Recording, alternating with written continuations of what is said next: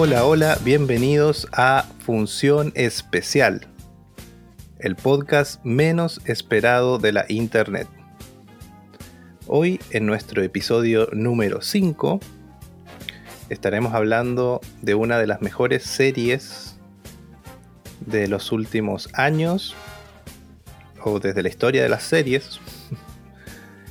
Y tenemos para hablar de este tema a nuestro gran amigo Don Julio, quien viene de trabajar un doble turno en el A1A Car Wash.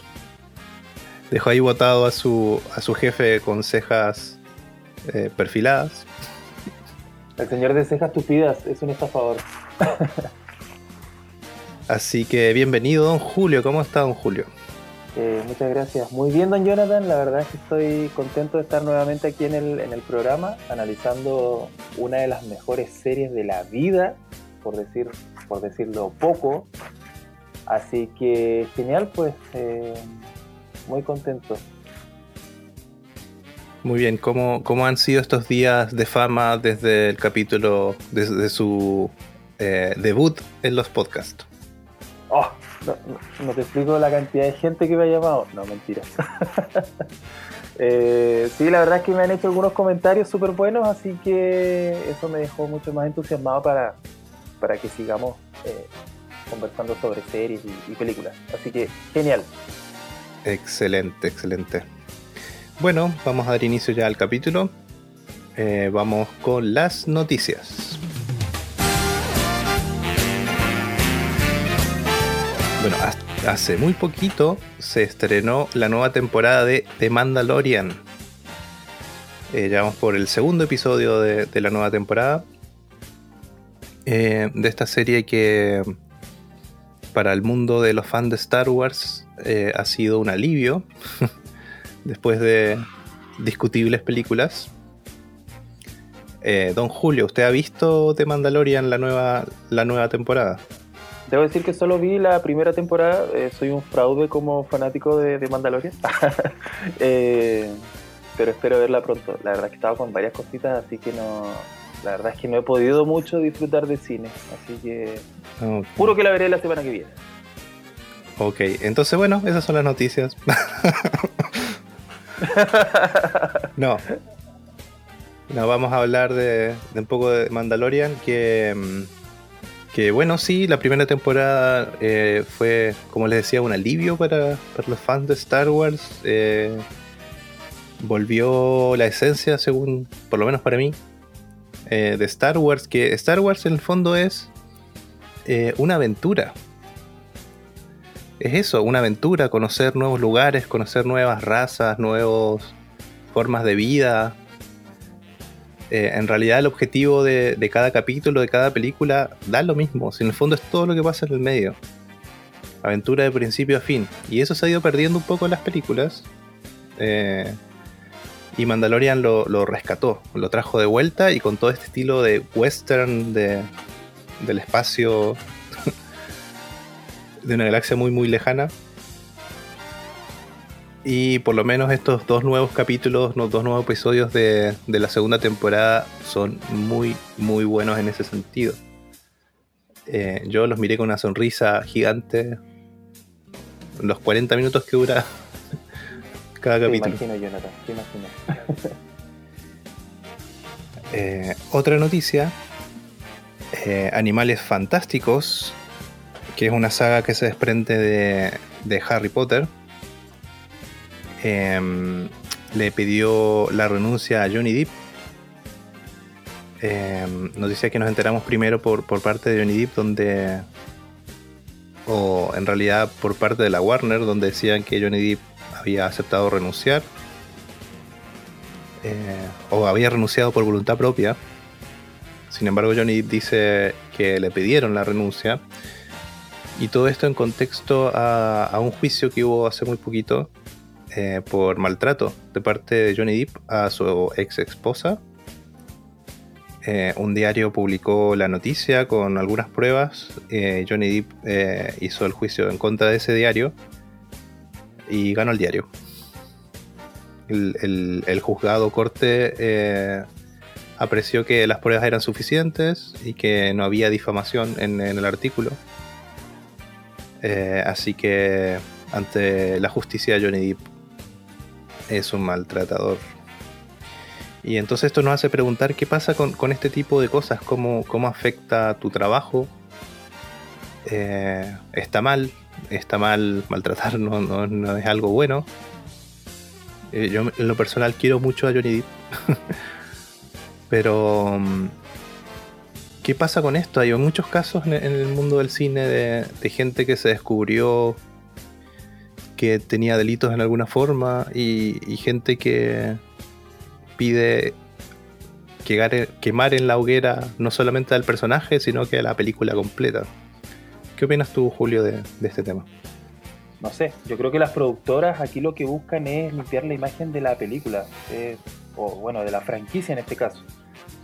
Eh, naturalmente está mal cualquier eh, forma de maltrato entre seres humanos, por decirlo de una manera bastante sutil. Y bueno, los casos eh, sobre abuso, sobre maltrato, ya son muy bullados en Estados Unidos y el tema tabú que probablemente se, se, pensaba ya está en todo su apogeo. Sí, un caso muy, muy parecido es el que pasó con eh, la serie House of Cards. No sé si la seguías. Eh, sí la seguía. Eh, claramente el personaje igual está involucrado ahí en algunos temitas. Sí, el personaje, el actor. El actor. O sea, perdón, el actor. Sí. Sí, bueno, esa serie, una vez que se conocieron los hechos, claro, marginó a al actor principal de, de la siguiente temporada y la verdad que fue un fiasco la siguiente temporada. Eh, claro, lo que dices tú en el fondo, la, producción eh, cuida no ser blanco de, funas, de, llamados a boicot a la serie, yo creo que eso es. Sí, al final, no sé, los medios de comunicación son bastante potentes hoy día, entonces cualquier eh, tejado de vidrio que pueda tener algún actor, naturalmente va a ser eh, noticia y eso va a afectar las producciones en, nivel general. La, imagen es muy importante hoy día. Sí. Sí, incluso hay, hay actores que, se, por ejemplo, bueno, ya Kevin Spacey, quien, quien, de quien estábamos hablando, eh, él hizo muchas películas y hay gente que, que, salió a decir que incluso las películas que ya había hecho había que desaparecerlas de la faz de la Tierra ese es el. bueno, en, todo siempre hay extremos. Y ese tipo de, de, comentarios, como dices tú, yo los paso por alto. Es como, no sé, no me acuerdo cómo se llama al actor que interpretó al padrino. Este, em, él también hizo una película muy, muy donde se le acusó de de, en cámara realizar un abuso sexual y también lo mismo, se pidió eh, sacar de circulación toda su filmografía, que es bastante extensa, Marlon Brando, me acordé del nombre, eh, y son casos similares y al final esto data desde el inicio del cine, así que no, no me extraña. Así es.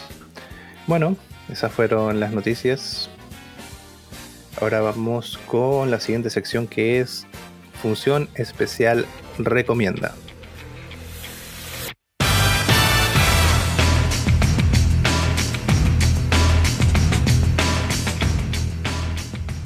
Bueno, hoy tenemos una serie que recomendar que está en Netflix.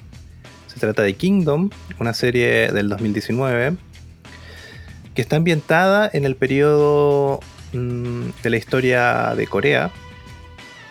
Eh, o en la historia asiática, en el periodo de la dinastía Joseon o Joseon. Estuve practicando coreano. Muy bien. Eh, que está. El periodo es como el medioevo eh, de la historia entre 1300 y 1600, algo así, o 1800 ese es el periodo que, en el que estamos, digamos. Un periodo un poquito corto. Bastante corto. Bueno, ¿de qué se trata? eh, hay rumores de que el rey, emperador, está enfermo eh, por lo que vemos que son algunos malentendidos malintencionados. Se declara traidor al príncipe heredero y este debe escapar. Debe escapar de, la ciudad en la que está eh, y en el camino le toca investigar una misteriosa enfermedad que está azotando un pueblito cercano.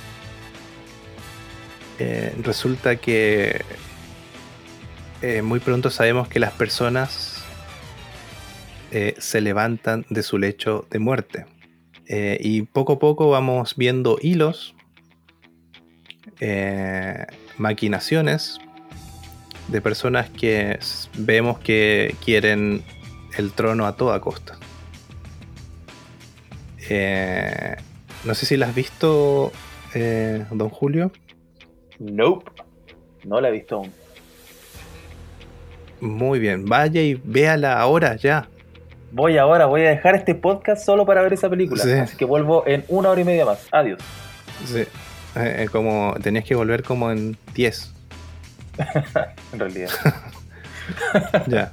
Eh, ¿Qué tiene de bueno esta serie? Bueno, primero que la factura de una serie coreana que tiene planos increíbles, cámara increíble. Y como era la publicidad. Y una batería que dura mucho más. Sí, también. Eh, no, la verdad es que el, arte dentro de la película, la dirección de arte, los colores, eh, el vestuario es increíble. Puedes ver eh, la textura de la seda en la ropa, em, detalles de la dinastía, escenarios, y la historia es muy, muy buena. Es una mezcla de Game of Thrones eh, con Walking Dead, cuando Walking Dead era Walking Dead. nah, pero es igual, The, Walking Dead no es malo. No te, no, no te cayó. no te cayó con el tiempo cuando... Em, pucha, no puedo hablar mucho de la serie sin, sin spoiler, pero es, lo único que puedo decir es que es muy buena. Eh, como les digo, es eh, política, traiciones, en medio de, una, de lo que parece que es un apocalipsis zombie. Muy buena. Dos temporadas en Netflix. No se van a arrepentir. Kingdom del 2019.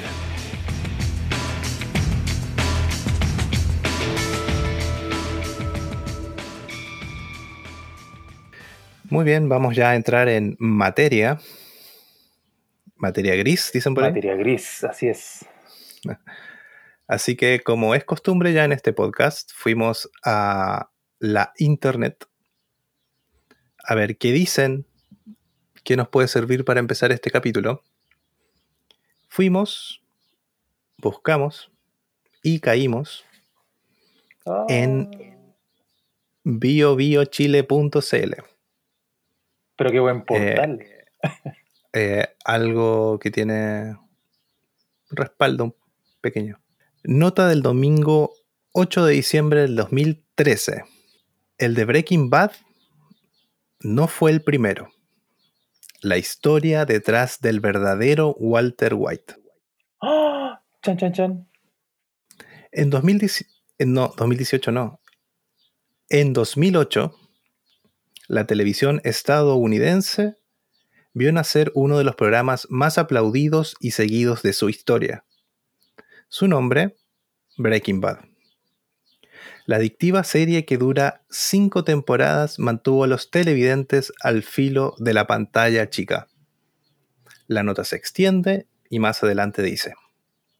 Sin embargo, diez años antes del estreno de la serie de AMC, otro personaje de similares características daba que hablar en Alabama, Estados Unidos. Se trata de Walter Eddie White. Qué conveniente, ¿no? Qué suerte. Carpintero de oficio, transformado en fabricante de metanfetaminas, que durante años dominó el negocio de dicho estado. Y a quien se le atribuía la droga más pura de la zona, Qué conveniente. ¿Cómo lo, hace? ¿Cómo lo hace? Qué conveniente, ¿no es cierto? Así lo dio a conocer un documental de la revista Vice o Vice. Eh, que bueno, ahí veremos qué, qué tan confiable es. el cual cuenta la historia de Walter y su transformación de un padre de familia a uno de los narcotraficantes más buscados del estado.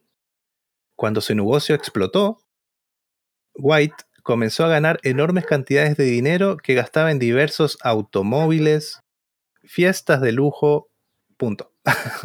Con el punto.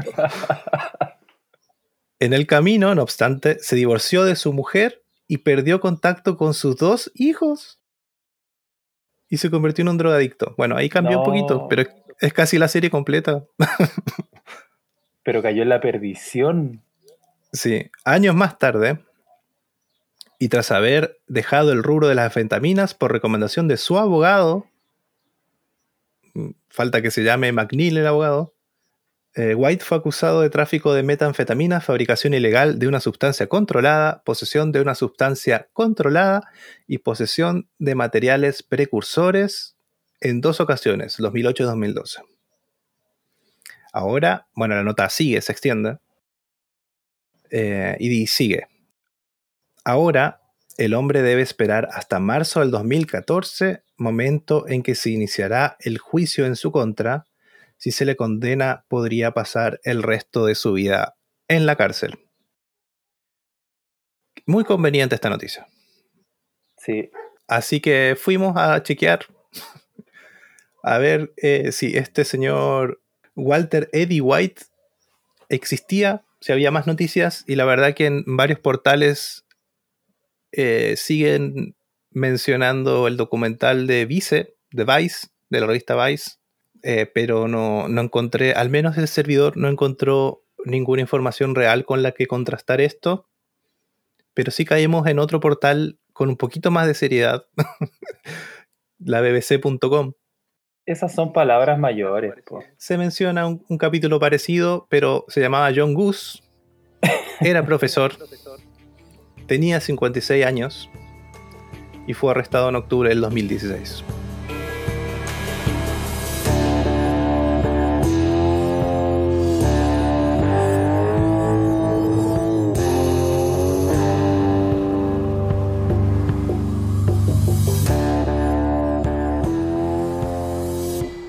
Bueno, eso nos, deja ingresar de lleno ya a nuestro análisis de Breaking Bad. Breaking Bad, la temporada 1 vamos a ver en esta ocasión. Esta es una serie del 2008, muy conocida. Lo más probable es que escenas icónicas, o más o menos de lo que se trata la serie, si no la viste ya lo sabes. Un ratito más vamos a tirar alerta de spoiler pero también yo creo que igual sería bueno ir a ver la serie con un poquito de comentarios encima. ¿O no? Así es. No lo sé. ¿Podrías disfrutar la serie sabiendo lo que pasa? Yo creo que no. Mm. Yo creo que hay, gente que sí la disfruta sabiendo lo que va a pasar. Conozco casos. Vaya bajo su responsabilidad entonces. Así es. Bueno, esta serie Em, está escrita, producida y dirigida por Vince Gilligan, em, quien después de esta serie la verdad que se volvió muy famoso, aunque ya era famoso en el mundo más exclusivo de la gente que hace series, cines, películas, pero ahora es un nombre que suena gracias a Breaking Bad. Eh, Vince Gilligan eh, eh, muy conocido escritor y productor de series como The X-Files y algunas otras más. Eh, pero bueno, aquí lo vemos dirigiendo, produciendo y escribiendo el capítulo piloto, luego dirigiendo algunos capítulos y escribiendo otros, hasta después ya formar su equipo y que ya funciona de manera magistral a lo largo de la serie. Vamos a hablar un poquito de los personajes, Walter White, eh, personificado por Brian Cranston, que lo conocemos de Malcolm in the Middle. Malcolm in the Middle. Serie que todos deben conocer. Y si no la conoce, por favor vaya a verla porque es la serie de adolescentes de la vida. Y bueno, tiene, revisamos un poco su filmografía, su trabajo en series y ha hecho de astronauta muchas veces, no sé por qué. sí, es verdad. Tiene alguna aparición en Soldado Ryan. Creo que es em, un oficial de alto rango que manda a Tom Hanks a rescatar al soldado Ryan. Parece que ese es. Parece que él es. No me acuerdo, voy a tener que verla. Hace muchos años que no veo al soldado Ryan. Sabes que me entró la duda, no, no recordaba que estaba en Soldado Ryan. Voy a googlearlo de inmediato. Hay que buscarlo ahí. Y hay que. Bueno, lo vemos en Godzilla, una de las nuevas versiones de Godzilla. Eh, bueno, en Contagio también hace como el representante de las Fuerzas Armadas. Eh, ha hecho trabajos en voces de anime, que eso es algo que me sorprendió, yo no sabía. Tiene un seudónimo ahí, de apellido Lee y hizo la voz de Kung Fu Panda, creo que la, no sé si es la 2 o la 3 cuando aparece el papá. Parece que la voz del papá de Kung Fu Panda es... Hablé como Yoda. Padre, ser, debe. Sí. Eh, bueno, y tenemos a otro personaje principal para mí que es Jesse Pinkman, eh, personificado por Aaron Paul, que bueno, saltó a la fama por esta serie. Eh, una gran actuación, según yo también. Y lo vemos en otras películas, Need for Speed, por ejemplo, que hablamos en algún capítulo ya con Don Julio. Eh, aparece, tiene unas apariciones en Los Simpsons, o una. En Black Mirror también y en Westworld. Creo que todas cosas frutos de sus apariciones en Breaking Bad. Eh, bueno, ahí tenemos Skyler, White, que es la esposa de, Walter, eh, Hank Schroeder, o Schrader, o Schroeder. no sé cómo se pronuncia eso. No, desconozco. mi, disculpas, mis disculpas, pero no sé alemán. Eh, que está personificado por Dean Norris, que tiene como mil o cien series donde trabaja como policía o como agente o como algo ligado a, ese, a esa rama de la fuerza de seguridad y orden. Otro más que tiene un perfil. Sí, es verdad. Claro. Y yo, eh, donde lo busqué, sabes que no apareció, pero yo sí sé que, él estuvo en Under the Dome, una serie basada en una novela, libro de Stephen King. No sé si lo has visto. Eh, conozco el libro. Esa serie la dieron en Fox, pero yo la vi en Netflix muchos años después. Una serie muy, muy buena, eh, con todo el sello de Stephen King. No, sé cómo decirlo sin, sin más spoilers. no lo diga, no. bueno, pero si vieron la, capítulo, la película de Los Simpsons, ellos caen bajo un domo. Esto es parecido. y Mary o Marie Schroeder, o Schroeder, eh, que es la esposa de Hank, y ah, nos olvidamos de Walter Jr., que es el hijo de Walter y Skylar. Son los personajes. ¿Cómo, ¿De qué se trata, sin mucho spoiler, eh, Breaking Bad? Bueno, yo lo definí en dos formas. Una, pueden ser las agridulces peripecias de un profesor de química diagnosticado con cáncer y, de su sencillo ex estudiante mientras reúnen dinero fabricando metanfetamina. O también puede ser un padre de familia poco exitoso en lo laboral, poco respetado, hundido en la rutina, es diagnosticado con una enfermedad terrible, con pocas expectativas de vida y en una redada con su cuñado, que trabaja en la DEA, descubre que uno de sus ex estudiantes fabricaba drogas. Él le ofrece una sociedad para poder dejar un legado económico a su familia y pronto vemos cómo una inocente idea se vuelve peligrosa. ¿Qué pasará con este profesor de química? ¿Estará a la altura de las circunstancias? Te la vendí, Julio. ¿Sabes, sabes que me gusta mucho más tu eh, segunda observación de la sinopsis. Mucho más. Ah, muy bien. Te la vendí. Sí, me la vendiste completamente. Sí, es más, estoy yendo a comprar metanfetaminas. Así que ahora ya vamos a, a, ir al, al, alma de esta serie, de esta primera temporada. Así que alerta de spoilers. Alerta. Este podcast contiene spoilers.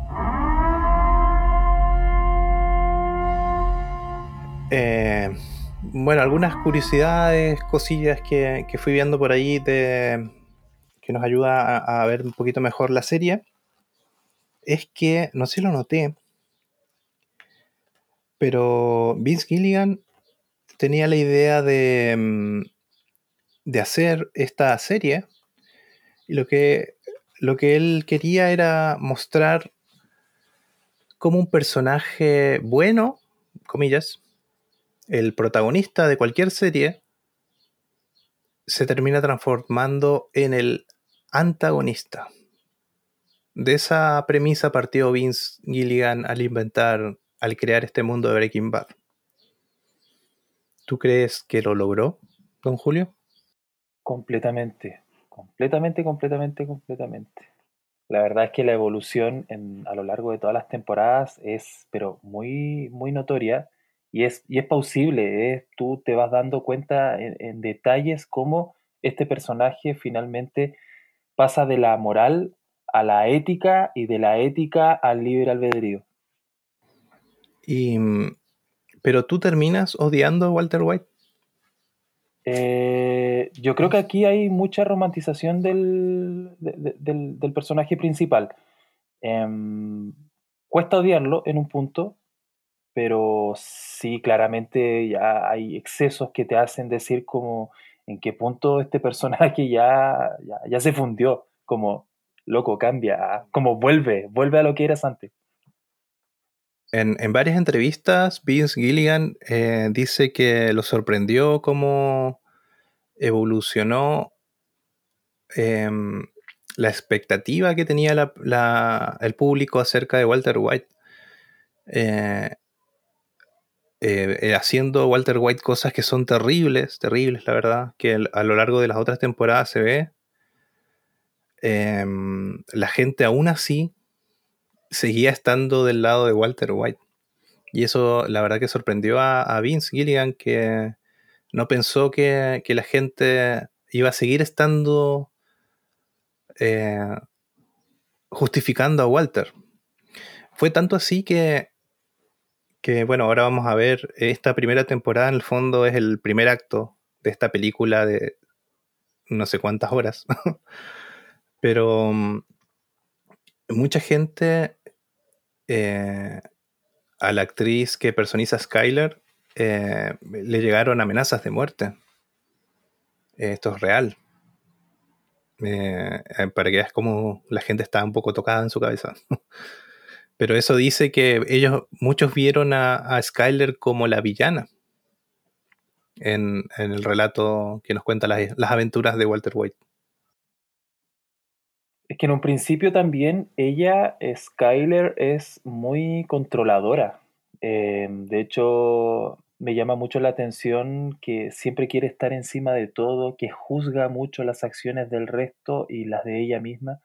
Entonces, de alguna manera, claro, el hecho de que la gente no eh, haya empatizado tanto con el personaje principal tiene que ver porque tú ya conoces el mundo en el que está inmerso y las injusticias que vive día a día. Eh, al final termina siendo una familia promedio con una enfermedad eh, que es muy difícil de pagar. Y eso quizás justifica todo lo que va pasando en el futuro. Claro, claro, claro. Bueno, algunos números de, de la serie. La serie cuenta con cinco temporadas, 62 episodios. Leí por ahí que tiene 230 nominaciones a, a premios, que ahí sumaron hasta, no sé, hasta el videoclub del barrio. y 118 premios bien ganados. Em, hay una asociación de guionistas en Estados Unidos y se juntaron y dijeron que respecto al guion, esta serie es la decimotercera mejor de toda la historia de las series del mundo mundial. Eh, me faltó revisar el dato ahí, cuál es la primera. Si usted, amigo, escucha, lo sabe, eh, menciónelo en redes sociales, etiquétenos, póngale like, dedito arriba, clica la campanita, etc. Eh, eh, también tiene un, un récord Guinness muy llamativo o extraño, que me pareció. Pero tiene el mejor puntaje en Metacritic y eso se volvió en un récord Guinness porque tiene 99 de 100. O sea, casi perfecto. Nos falta el que no vota. ¿Puedo consultar qué es Metacritic? Busque ahí, busque ahí en, en internet mientras seguimos con, con, el resto de curiosidades. Por favor. Eh, Stephen King, que aquí eh, bajamos la cabeza en señal de respeto cuando nombre, se, se, señala su nombre, dijo que era la mejor serie de, los de todos los tiempos. Yo digo, ¿cuándo Stephen King pudo ver la serie? Porque ese loco escribe mm, como, a ver, 22 horas al día. Tiene problemas de insomnio, Stephen King no puede dormir. Por eso escribe tanto. y aún así pudo ver Breaking Bad. Una curiosidad que vi por ahí al azar, y la chequeé, es que Vince Gilligan tenía planes para que Jesse Pinkman muriera ahora en la primera temporada. Eh, pero vio que, bueno, en algunas notas dice que, que, Jesse, Aaron Paul, el actor que interpreta a Jesse Pinkman, actuaba tan bien su papel que le pareció un desperdicio matarlo en la primera temporada. Entonces, la idea del plan de Vince Gilligan era que eh, Walter White navegara el resto de las temporadas, el resto de su historia, eh, con esa marca eh, en su alma de haber eh, hecho que Jesse Pinkman encontrara la muerte. Igual hubiese sido entretenido de ver qué, qué, pasaba ahí, pero, pero yo creo que Jesse Pinkman es necesario en toda la serie porque en el fondo es el que recibe los golpes. es un personaje que maltratan siempre y es el contraste de Walter White. Vamos a, hacer una mini análisis capítulo a capítulo, porque son poquitos capítulos la primera temporada. Eh, pero para hacer el ejercicio, aquí en este podcast tenemos que decir que no hablamos de cosas que no vemos. Así que fuimos a ver la serie de nuevo. Hicimos el esfuerzo sobrehumano. Va, no, en realidad no costó, no costó nada, porque es tan no cuesta nada. que solamente era sentarse y disfrutar. Así que estuvimos tomando notas con Don Julio. Eh, pero primero necesito preguntarte, o preguntarle, Don Julio. Pregunte. Eh, ¿Cómo fue esta o este revisionado de la temporada 1 de Breaking Bad? Eh, fue súper entretenido, muy entretenido, fue recordar eh, muchos momentos agradables que pasé mientras la estaba viendo por primera vez. Así que bueno, me senté, la vi en dos días prácticamente. Eh, había que descansar para poder tener la mente fresca. y bueno, un, un, buen vino, tranquilamente, en la comodidad de mi hogar y disfrutar. Muy bien. No podemos decir marcas, don Julio, por si acaso. Ah, ok, ok, ok. No diré ninguna. No nos marca. pagan lo suficiente. Sí, es verdad. No nos pagan lo suficiente. bueno, estimado emprendedor, si usted tiene una cava de vinos, puede auspiciar a don Julio. Yo tengo que decir que, bueno, como hablamos en, en, nuestro episodio de El Camino, yo vi tarde la serie, la vi en Netflix, eh, pero la vi completa dos veces. Y esta es mi tercera vez. Y eh, no puedo creer que todavía eh, me entretenga tanto. Incluso hay cosas que me han sorprendido de vuelta. cada capítulo termina con y te deja con ganas de seguir viendo enseguida el siguiente. Y, bueno, ahora con más tiempo para efectos de este análisis, igual he podido prestar atención a los detalles eh, y aún hay más paño que cortar. Eh, es un, de verdad, es un placer ver esta serie, es la verdad. Así es. Em, bueno, así que como, como, veíamos o decíamos en la sinopsis, algo que me faltó mencionar ahí en realidad es que em, otra forma o de qué trata la médula de la serie, eh, más allá de los personajes. ¿Qué nos está diciendo Vince Gillian? ¿En, qué... A ver, en otros capítulos de igual del podcast hablamos de, de qué es una buena película. ¿Qué hace que una película sea buena? Y claro, está el, efecto, el objetivo de entretener, que está bien. O sea, podemos hablar de La Casa de Papel, que es una serie, a mí en lo personal la primera temporada me entretuvo, eh, pero salió tanta gente a decir que era la mejor serie que, y tanto hype. Y, pero en el fondo, claro, la serie es entretenida, pero no, no está ni, ni en la plantilla, ni siquiera en el talón, ni en la plantilla del zapato de Breaking Bad en cuanto a guion. pero está bien, o sea, eh, la, casa, de la casa de papel entretiene. Está bien, pero yo en la segunda vez no la miraría. Porque el efecto ya pasó. Es una serie efectista. Que tiene giro solamente porque la necesidad del giro. O sea, sin ahondar mucho en lo que significa ver la Casa de Papel, porque estamos hablando de, Breaking Bad, eh, solo quería rescatar que, bueno, la visual que tiene la Casa de Papel es bastante atractiva, eh, el guion no es muy profundo, pero tiene muchas escenas de acción, que al final es eso lo que se consume hoy día y lo que gusta. Eh, y bueno, y viene este, toda esta euforia post-acción de decir que es la mejor serie de, de, todos los tiempos, o del mundo, o de la actualidad. Em, lo que no pasa con, Breaking Bad, que es una serie que tú eh, o te gusta o no te gusta. Con cada capítulo que, va, que vas viendo van apareciendo nuevas cosas. Si vuelves a ver el capítulo te vas dando cuenta de nuevas cosas. Hay detalles ocultos. Entonces, al final estas son series como para gente muy, muy curiosa que no necesariamente quiere pasar el rato. Sí, pero volviendo a eso de que te decía que hace una buena película, o una buena serie en este caso es que las películas o las series, además de contarte lo que es obvio, que por eso cité a, La Casa de Papel, porque La Casa de Papel es obvia, eh, tiene, tiene que haber una segunda y tercera lectura dentro de lo que estás viendo. Y aquí es la historia de Walter White, de cómo se vuelve malo. Pero en el fondo la serie lo que te plantea es el dilema moral. ¿Qué está bien y qué está mal? ¿Qué justifica las cosas que hacemos? Eh, ¿Qué tan lejos llegarías tú? ¿Llegarías como Walter White a convertirte en Heisenberg? Eh, ¿Cómo lucharías contra el cáncer? ¿Qué pasa si tu vida ha sido gris? Eh, te has vuelto en todo lo que pensabas que no te ibas a volver.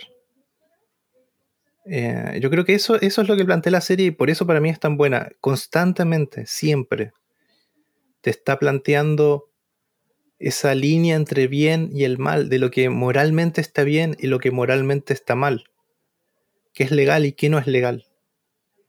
¿Qué opinas tú, Julio, de, esa, parte?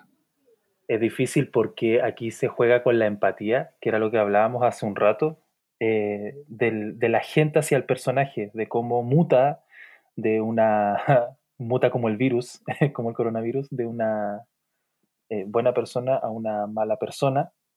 Em,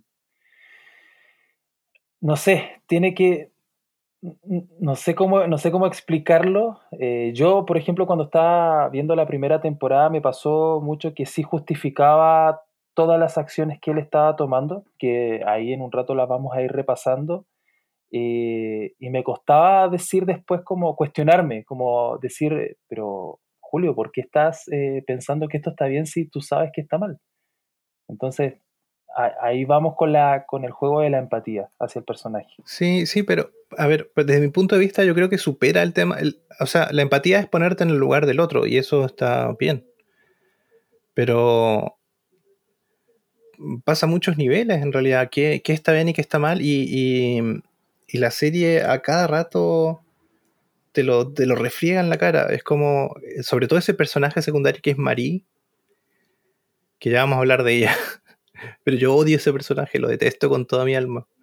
Porque ella está ahí para juzgar a los demás y ella no se juzga a sí misma. Entonces de todas esas cosillas habla la serie. Pero vamos, vamos de lleno ya al, capítulo número uno, ¿te parece? Por favor. Muy bien. Este capítulo eh, se llama en inglés Pilot. No porque hayan querido hacer una analogía de algo, sino que efectivamente era el piloto de la serie es ese primer capítulo que se produce para poder venderle la serie a alguien, eh, que igual no, deja de tener su costo, y tienes que tener algo ya, algún trato hecho para poder hacer el piloto. Pero este piloto quedó tal cual y fue el primer capítulo de la serie. En español, eh, no sé qué, qué creativo le puso al principio al fin, que es una frase como cualquier otra. Es como todas las cosas que vienen con una traducción latina. en realidad es mejor eso al español de, España. Quizás qué nombre tiene allá, no lo sé. Y yo creo que en, el caso de, Breaking Bad podían haberle puesto piloto. A lo que voy es que todas las series en el primer capítulo podrían llamarse el principio del fin. Claro. Todas. Perfectamente. ya, y después vamos a ver con el resto de los capítulos cómo funcionan los nombres. Ya. Em, esta es una serie que yo no entiendo cómo la gente no la atrapa porque empieza a full. Una persona eh, choca con su, eh, ¿cómo se llama? Casa rodante. Vemos que hay una persona aparentemente muerta en el, asiento del conductor. Eh, esta persona se baja, pone sus identificaciones, habla a la cámara y dice, eh, para las autoridades eh, no estoy admitiendo crimen alguno, pero para mi familia esto lo hice por ustedes. Después nos damos cuenta que no tiene pantalón. Una sirena suena a lo lejos. Y él, con la cara de gángster más Heisenberg que tiene, apunta con una pistola a lo que parece que, que viene, que es un contingente policial. Y ahí empieza la serie. O sea, ¿quién, ¿quién no se puede quedar a ver lo que pasa después?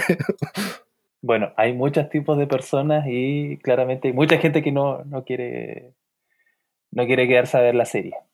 Em, a, mí, a mí, ¿sabes qué me gustaría rescatar de esa escena? Es eh, que en realidad la vengo como viendo ahora, después que la vi por segunda vez. Em, su desconexión total con la realidad. O sea, él vive en su mundo como súper encerrado, súper tranquilo y, no distingue lo que es una sirena de policía a la de un carro de emergencias. Yo creo, ese es el primer, bueno, que eso igual se ve, se ve después, pero ese es el primer indicio de, la realidad en la que vive este personaje. Sí, bueno, en realidad en eso vamos a hacer algo que vamos a contrastar harto en opiniones, porque para mí, para el espectador, eh, sí da la sensación de que es la policía la que viene. Eh, es muy difícil diferenciar la sirena, pero yo, yo como espectador, lo primero que, vi cuando, cuando vi el primer, por primera vez ese primer capítulo, para mí venía la policía. Porque aparte había una persona tirada ahí, parecía muerta, él tenía un revólver. Bueno, con el tiempo después vemos si es lo que él está imaginando o, o realmente era, era así. Bueno, entramos en, este primer capítulo, eh, títulos de crédito de por medio, y sabemos que, ¿quién es Walter White?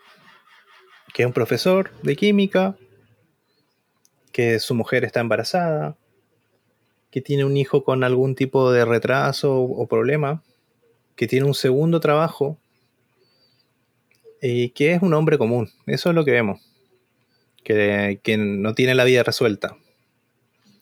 Eh, pero también vemos que, está abrumado por, por, el día a día, que, no tiene esperanza. Eso, yo veo eso en la actuación de, de Brian Carson. Y aparte de eso, eh, no es para nada respetado. Ni en su clase, que lo vemos él hablando con pasión de química, y que sus alumnos no están, pero ni ahí. Que bueno, eso debe ser la realidad, yo creo. sí, en realidad. De todas maneras, eh, sí, igual la vida de él, yo creo que es de la, no sé, la gran mayoría de las personas que tienen un trabajo estable, ganan su dinero, hay algunos que tienen que tomar segundos empleos para poder subsistir bien, es como la clásica familia del suburbio de Estados Unidos. Eh, al final es un hombre promedio, sin, sin muchas cosas positivas ni muchas cosas negativas. Sí, y bueno, ahora en esta tercera visión, revisión que tuve de, Breaking Bad, pensé algo que no había pensado antes. Pero por un segundo, cuando vemos que él eh, está trabajando en el, en el, lavado de autos, la, la, toma es él en la caja y atendiendo a las personas. Y yo creo que por un segundo tú puedes llegar a pensar que él es el dueño. Sí. ¿Será así? ¿Lo sentiste tú? Sí, me pasó así también. cuando vi la primera vez la serie no pasó como rápido, porque la toma igual es cortita, no, no, te deja la sensación, pero capaz que sí. Yo ahora, ahora lo sentí así. Y después vemos que, que, bueno, contraplano y vemos que tiene un jefe que lo está mirando por la ventana, con esas cejas. CJs. sí, Bogdan se llama. Otro ser, no sé si detestable, pero a mí me causa un conflicto.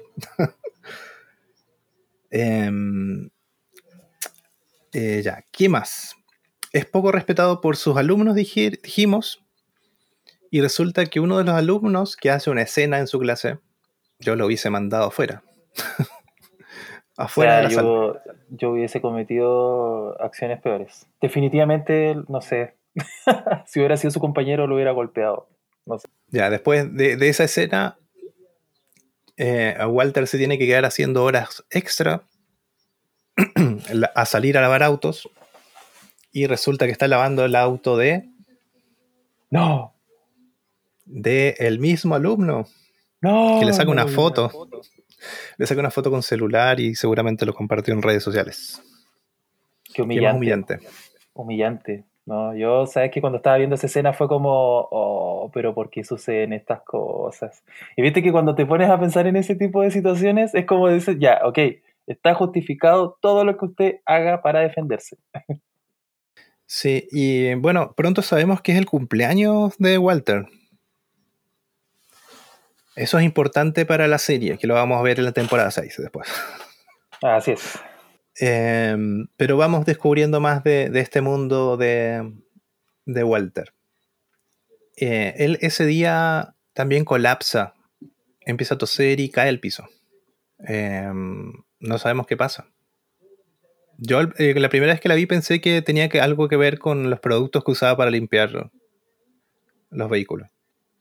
Yo la verdad no me acuerdo, porque como la primera impresión es lo que tú ves la, la, primera vez, ahora lo vi en la segunda oportunidad y yo ya sabía que el hombre tenía cáncer. Así que... Bueno, colapsa, eh, Walter eh, cae al piso y acto seguido vemos que está en el doctor. No me acuerdo si caemos justo cuando el doctor le está diciendo lo que tiene.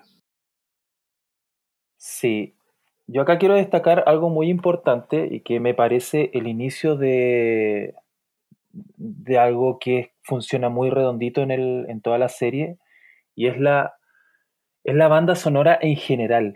Eh, toda la banda sonora te está diciendo constantemente lo que está pensando Walter, cómo se está sintiendo Walter, eh, el mundo en el que está rodeado, la escena mientras él está conversando con el doctor para hablar sobre el diagnóstico de cáncer. Em, él está de manera muy introvertida dentro de su mente. Él no escucha nada, él está pensando constantemente qué va a hacer, qué va a pasar.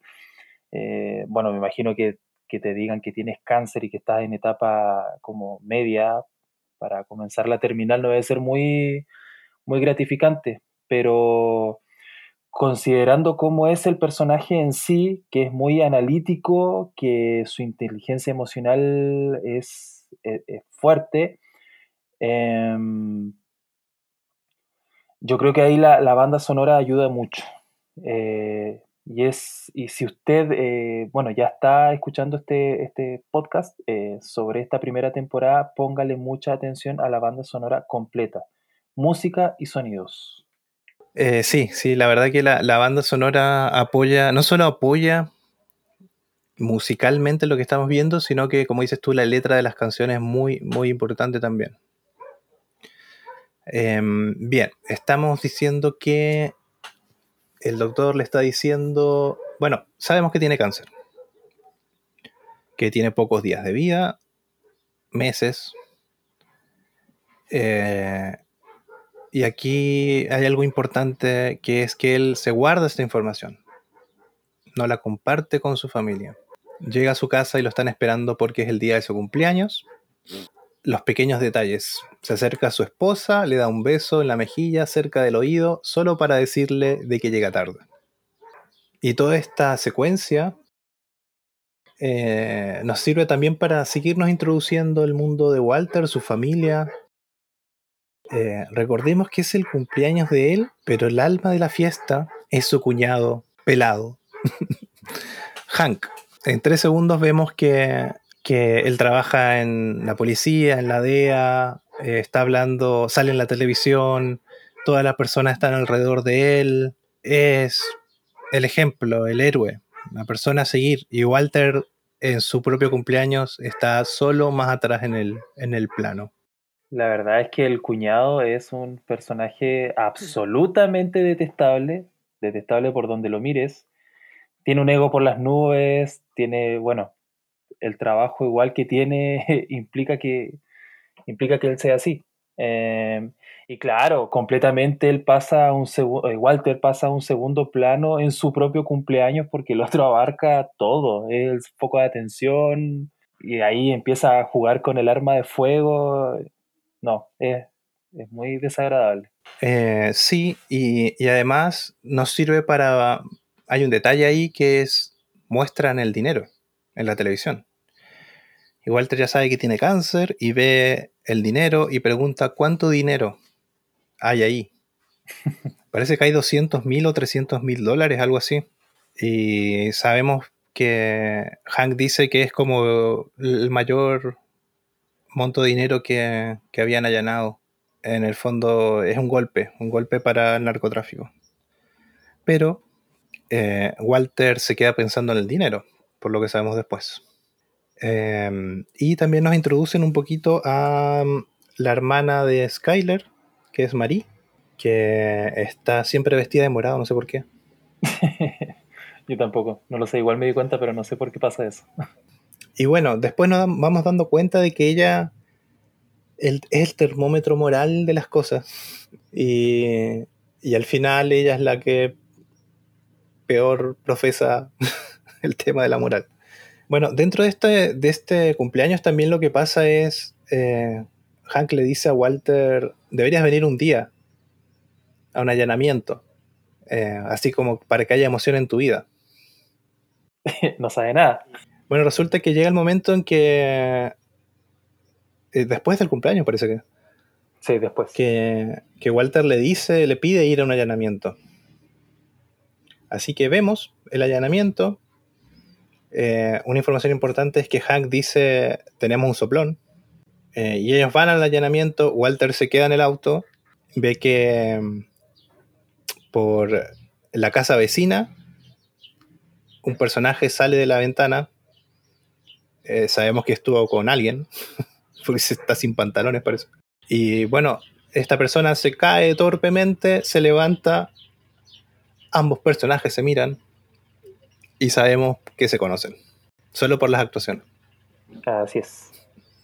Resulta que era un ex estudiante de, Walter White. Se va en un auto y en la placa patente. Son muy importantes las placas patentes en el mundo Breaking Bad. Eh, las letras nos hacen saber en inglés, eh, creo que se llama Captain Cook. Sí. El capitán cocinero, algo así. Sí, capitán cocina. que es como su alter ego de Jesse Pickman en el mundo de las drogas. Así es. Em, bueno, entra a ver el laboratorio. Sí, sí, tiene que entrar a verlo porque después hace mención de eso. Ah, sí, él pide, él pide ingresar. eh, Hank le dice como, o sea, en realidad lo queda pensando, mira a su compañero y dice, ah, sí, ¿por qué no? Y claro, ahí es donde Walter ve los primeros indicios de lo que puede ser un laboratorio. Y yo creo que a esas alturas él ya está maquinando eh, cómo puede conseguir dinero y que la metanfetamina es la mina de oro. Claro, lo que pasa, de nuevo, ¿por qué esta es una buena serie? Porque no te lo tienen que decir todo. Tú tienes que saberlo viendo o cómo se, se desarrollan las cosas. Pero en el fondo, en estos segundos, ¿qué pasa? Walter ya va a ver porque sabe que quiere saber cómo se hace tanta plata. Claro. Y después ve eh, que dentro de esta organización, entre comillas, está uno de sus peores alumnos. Solo viendo cómo cae de la ventana, sabemos que una persona no es especialmente inteligente. Eh, y después él va a ver el lugar, no dice nada. Pero después sabemos de que él ya sabe qué tipo de instalaciones tiene, qué necesita, lo que dices tú. Eh, después, por cómo se avanza el, capítulo, eh, de que él era necesario que vaya a ver porque ahí se da cuenta de que no estaban haciendo tampoco bien las cosas en ese laboratorio. Exacto. Y no es necesario decirlo con palabras, pues esas cosas que tú vas analizando cuando vas viendo, ¿no? O sea, de hecho, algo que me llamaba la atención de esa escena de cuando Walter está dentro de la casa observando el laboratorio es lo sucio y desprolijo que, que estaba ese lugar. O sea, yo me, yo me ponía en el lugar de, por ejemplo, Walter y decía como, ¿cómo cocinan droga en un lugar así, en estas condiciones? Y yo me lo imaginaba diciendo en su mente como, no, esto tiene que cambiar, se tienen que usar estos elementos y la, la, la. Bueno, eso lo vemos después. Sí, sí, lo mismo que hay elementos, lo dices tú, hay elementos que están usando mal directamente. Eh, recipientes. Bueno, eh, Walter visita a Jesse Pinkman. Como lo sabe, bueno, porque hay registros en el colegio de donde direcciones. Y le propone el trato de cocinar. Eh, esto no sale de la nada, es- se fue construyendo en el capítulo. No, no hay por qué mencionar todo lo que ya mencionamos. Claro. Pero hay un. em, ¿Cómo decir? Como que Jesse Pinkman no le cree. porque él, él le va a pedir eso? Eh, y eso igual se, se- hay un desenlace más adelante. Eh, pero aquí lo que me parece curioso es que él le dice: o cocinamos juntos o te denuncio. Eh, que no sé cómo, cómo reaccionar a eso. Es como. ¿Qué, qué dirías? No puedes decir nada, ves como la espada y la pared. O sea, igual es extraño que llegue tu profesor o el que alguna vez fue tu profesor y te dijera, oye, ¿por qué no hacemos droga? O te denuncio. Yo igual me quedaría marcando ocupado, en realidad. Bueno, llegan un trato para cocinar. Eh, Jesse, eh, dentro de su. Lo que vemos es una poca inteligencia, po- poca preparación, pero él sabe, sabe del negocio. Y le dice: Aquí no podemos cocinar, ¿cocinarías en tu casa? Yo no, yo no eh, hago mis necesidades donde como, con otras palabras. Claro. Eh, le dice necesitamos un lugar y Walter le dice, bueno, alquilaremos un- una bodega. Y él le dice, ese método está más que conocido. Deberíamos tener una casa rodante. Puras obviedades, dice Walter. Conozco a alguien que tiene una casa rodante y la vende por, pucha, ni me acuerdo, 10 pesos. Eh, y bueno, eh, Walter lo vemos que va al banco, a un banco que se llama Mesa. ¿Es importante esto? Es muy importante. Porque, bueno, esto es- no es spoiler, así que eh, en el flashback que tenemos, no en el flashback, en, ¿cómo se llama? El spin-off de Better Call Saul, que lo vamos a ver en la temporada 2 de Breaking Bad, a ese personaje. Eh, pero se menciona esta, este banco que se llamaba Mesa Verde. Eh, el famoso banco Mesa Verde, en inglés. no sé, bueno, un comentario del punto de vista del diseño, ¿por qué tiene ese logo? Bueno, lo sabremos en Better Call Saul. Y em, dijimos que la casa rodante salía 10 pesos y Walter White, los ahorros de su vida son 3 pesos. Muy bien, rayita para la suma. Así que le dijo, tú no sabes negociar, vendes droga, anda a negociar y consíguete la, la casa rodante. Que eso igual es algo que, que me llama la atención, la relación de ellos dos. Él cómo lo presiona de la nada. Pero esa relación es, esa relación es súper como... A mí me gusta, me gusta, porque ellos dos, siendo tan distintos, eh, son a la vez como súper parecidos. Eh, Walter, muy paternalista, muy, eh, muy preocupado y también muy estricto. Y Jesse, que es un tiro al aire, como se dice, y, y, de alguna manera está buscando esa imagen de protección. sí, es verdad. O no, no, sé si de protección, quizás como de entendimiento, que quizás su, su papá, que bueno, ese desarrollo lo vamos a ir viendo en otras temporadas y en otros capítulos, eh, él está buscando. Sí, sí, es verdad. Eh, ya, bueno, llegan al trato de cocinar, tenemos la casa rodante. Walter White va a buscar a su colegio los elementos, lo vemos muy emocionado, saliendo como con juguetes en medio de la noche. ¿Es la noche o en el día? Ya ni me acuerdo. Era de día saca elementos de, su colegio, del laboratorio de ciencias, y empezamos a ver las reglas de Walter. No vamos a cocinar más porquería, vamos a sacar un producto, como le dice, químicamente estable. Exacto. Muy prolijo. Eh, vamos a usar, eh, no sé, este frasco, no sé el nombre, no me acuerdo, no lo puse ni en las notas. Pero ponte tú que se llama frasco redondo para cocinar de 500 ml y lo mira como si fuese oro. Claro. Y, Jesse lo mira con una cara. Y dice, pero si yo cocinaba en este otro, y Walter dice, pero ¿por qué si eso no es para cocinar? sí. Pero ahí, e, eso me encanta de esta serie. Es como ves, como él se apasiona con la química y el otro es como, ¿qué? como, ah". bueno, empiezan a cocinar en la casa rodante.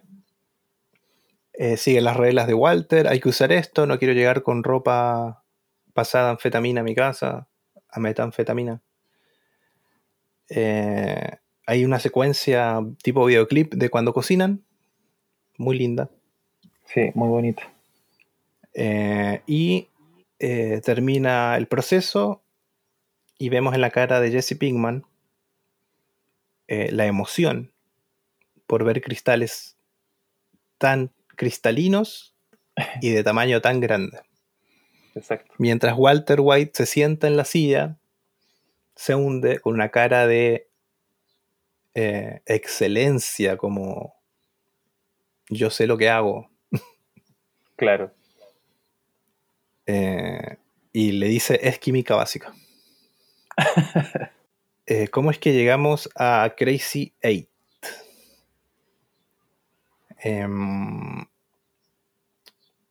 ¿Cómo es que llegamos ahí? ¿A Crazy Eight? No, no, me acuerdo bien. Eh, ahí lo que sucede es que Jesse eh, sale con sus cristales, em, los va a ofrecer a, al antiguo dealer que tenía antes de que arrestaran a. No me acuerdo cómo se llamaba su compañero. Emilio. A Emilio, antes de que arrestaran a Emilio. Bueno, se supone que ahí el pez gordo era Crazy Eight. Em, llega a venderle esta supuesta eh, droga perfecta y, bueno, ahí lo que sucede es el diálogo que tiene con eh, Jesse, con, Crazy Eight, eh, sobre qué pasó con Emilio, sobre, oye, ¿dónde estuviste? Te estuvimos buscando todo este tiempo. Y ahí se empieza a denostar quién es el soplón dentro de la redada. Em, bueno, al final lo que sucede es que Crazy Eight ve que hay una oportunidad de sacar grandes sumas de dinero por la pureza que tiene el cristal y, en eso, bueno, ahí también descubren de que Emilio eh, sale en libertad eh, por pago de fianza, así que van a ver a la casa rodante a Don Walter White. Y ahí Don Walter también se da cuenta de que por qué Jesse trae a dos personas más, ¿qué está pasando? Sí, Para mí es importante esta secuencia donde él va a ver a Crazy Eight porque hasta ahora hacer metanfetamina es como una buena idea. Claro, exacto. Es como, es todo chistoso. eh, y es como hacer metanfetamina no es tan malo porque no hay gente mala. hasta ahora. Hasta ahora. Entonces Jesse llega y hay un corte, acá hay un cambio. Hay un perro, un bulldog creo que, lo están entrenando para morder. Jesse tiene miedo. Y ahí ya vemos que hay un mundo que no habíamos visto, que es el verdadero mundo de las drogas. Tú no puedes ser un eh, delincuente de cuello y corbata, no, no sé si cuello y corbata, pero hay consecuencias de estas cosas. Y Jesse Pinkman, que ya estaba metido en el mundo, tiene miedo de un perro, de- hay violencia. Eh, y está este tema, claro, hasta ahora lo que nos hacen ver es que Jesse Pinkman era el soplón.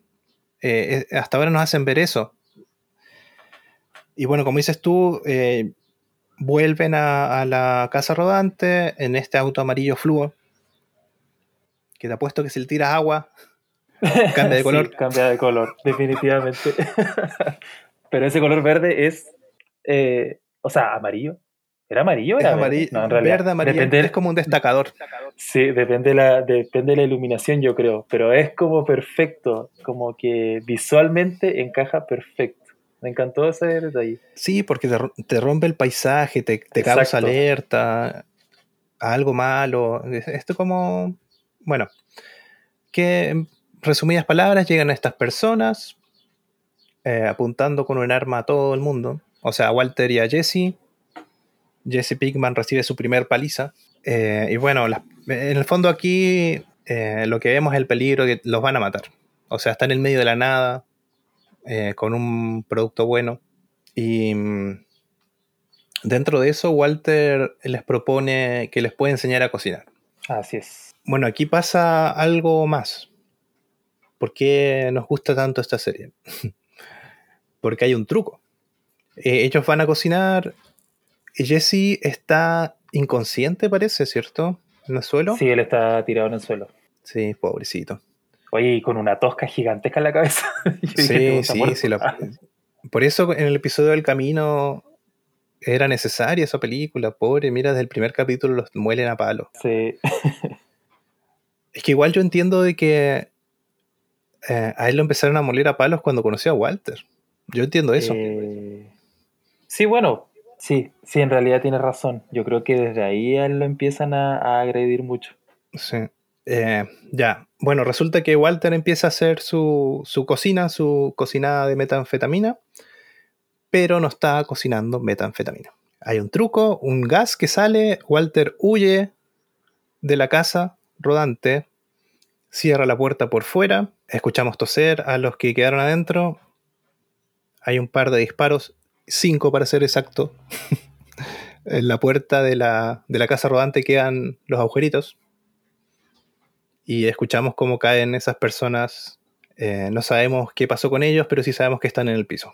Bueno, a mí lo que me, me dio mucha como, eh, bueno, dentro del truco del fosfingas, creo que se llama, eh, era la, la- bueno, las primeras luces de violencia que ya íbamos a comenzar a ver eh, de parte de Emilio y Crazy Eight eh, cuando Walter estaba cocinando este gas o este proyecto de lo que iba a ser el gas, eh, cómo lo amenazaban con el arma. eh, lo, lo desconocido que era para Walter el mundo de, la- de- las pistolas, de las armas de fuego. eh, en general, el tema de la violencia es algo que él tiene, eh, de, de algo como muy lejano y, y bueno, al final, aquí en esta escena por lo menos, él termina actuando por supervivencia, conocimientos y supervivencia, porque yo creo que en ningún momento él decía o pensaba, no, ¿sabes qué? Voy a matar a estos dos sujetos que están atentando contra mi vida.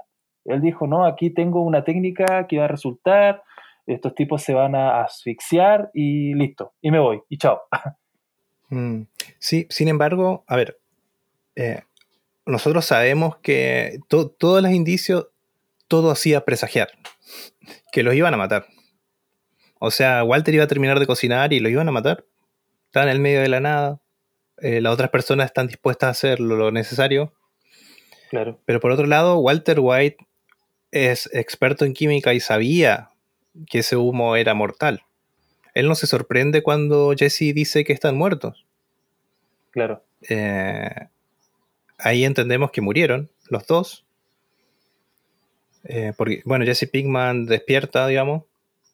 Eh, Walter le explica esto del fósforo. y hay dos cuerpos dentro de la, de la casa rodante. Ahora, un detalle es que mientras estaban cocinando, o en algún momento, uno de estos dos malhechores, Emilio, estaba fumando y tira su cigarro afuera. Y eso inicia un incendio. Y ahora vemos toda esa secuencia que vimos al inicio. La sirena sonando, la escena de Walter con la pistola. Y en el fondo ahí entendemos que eh, aparecen bomberos porque había un fuego. Claro, un amago de incendios.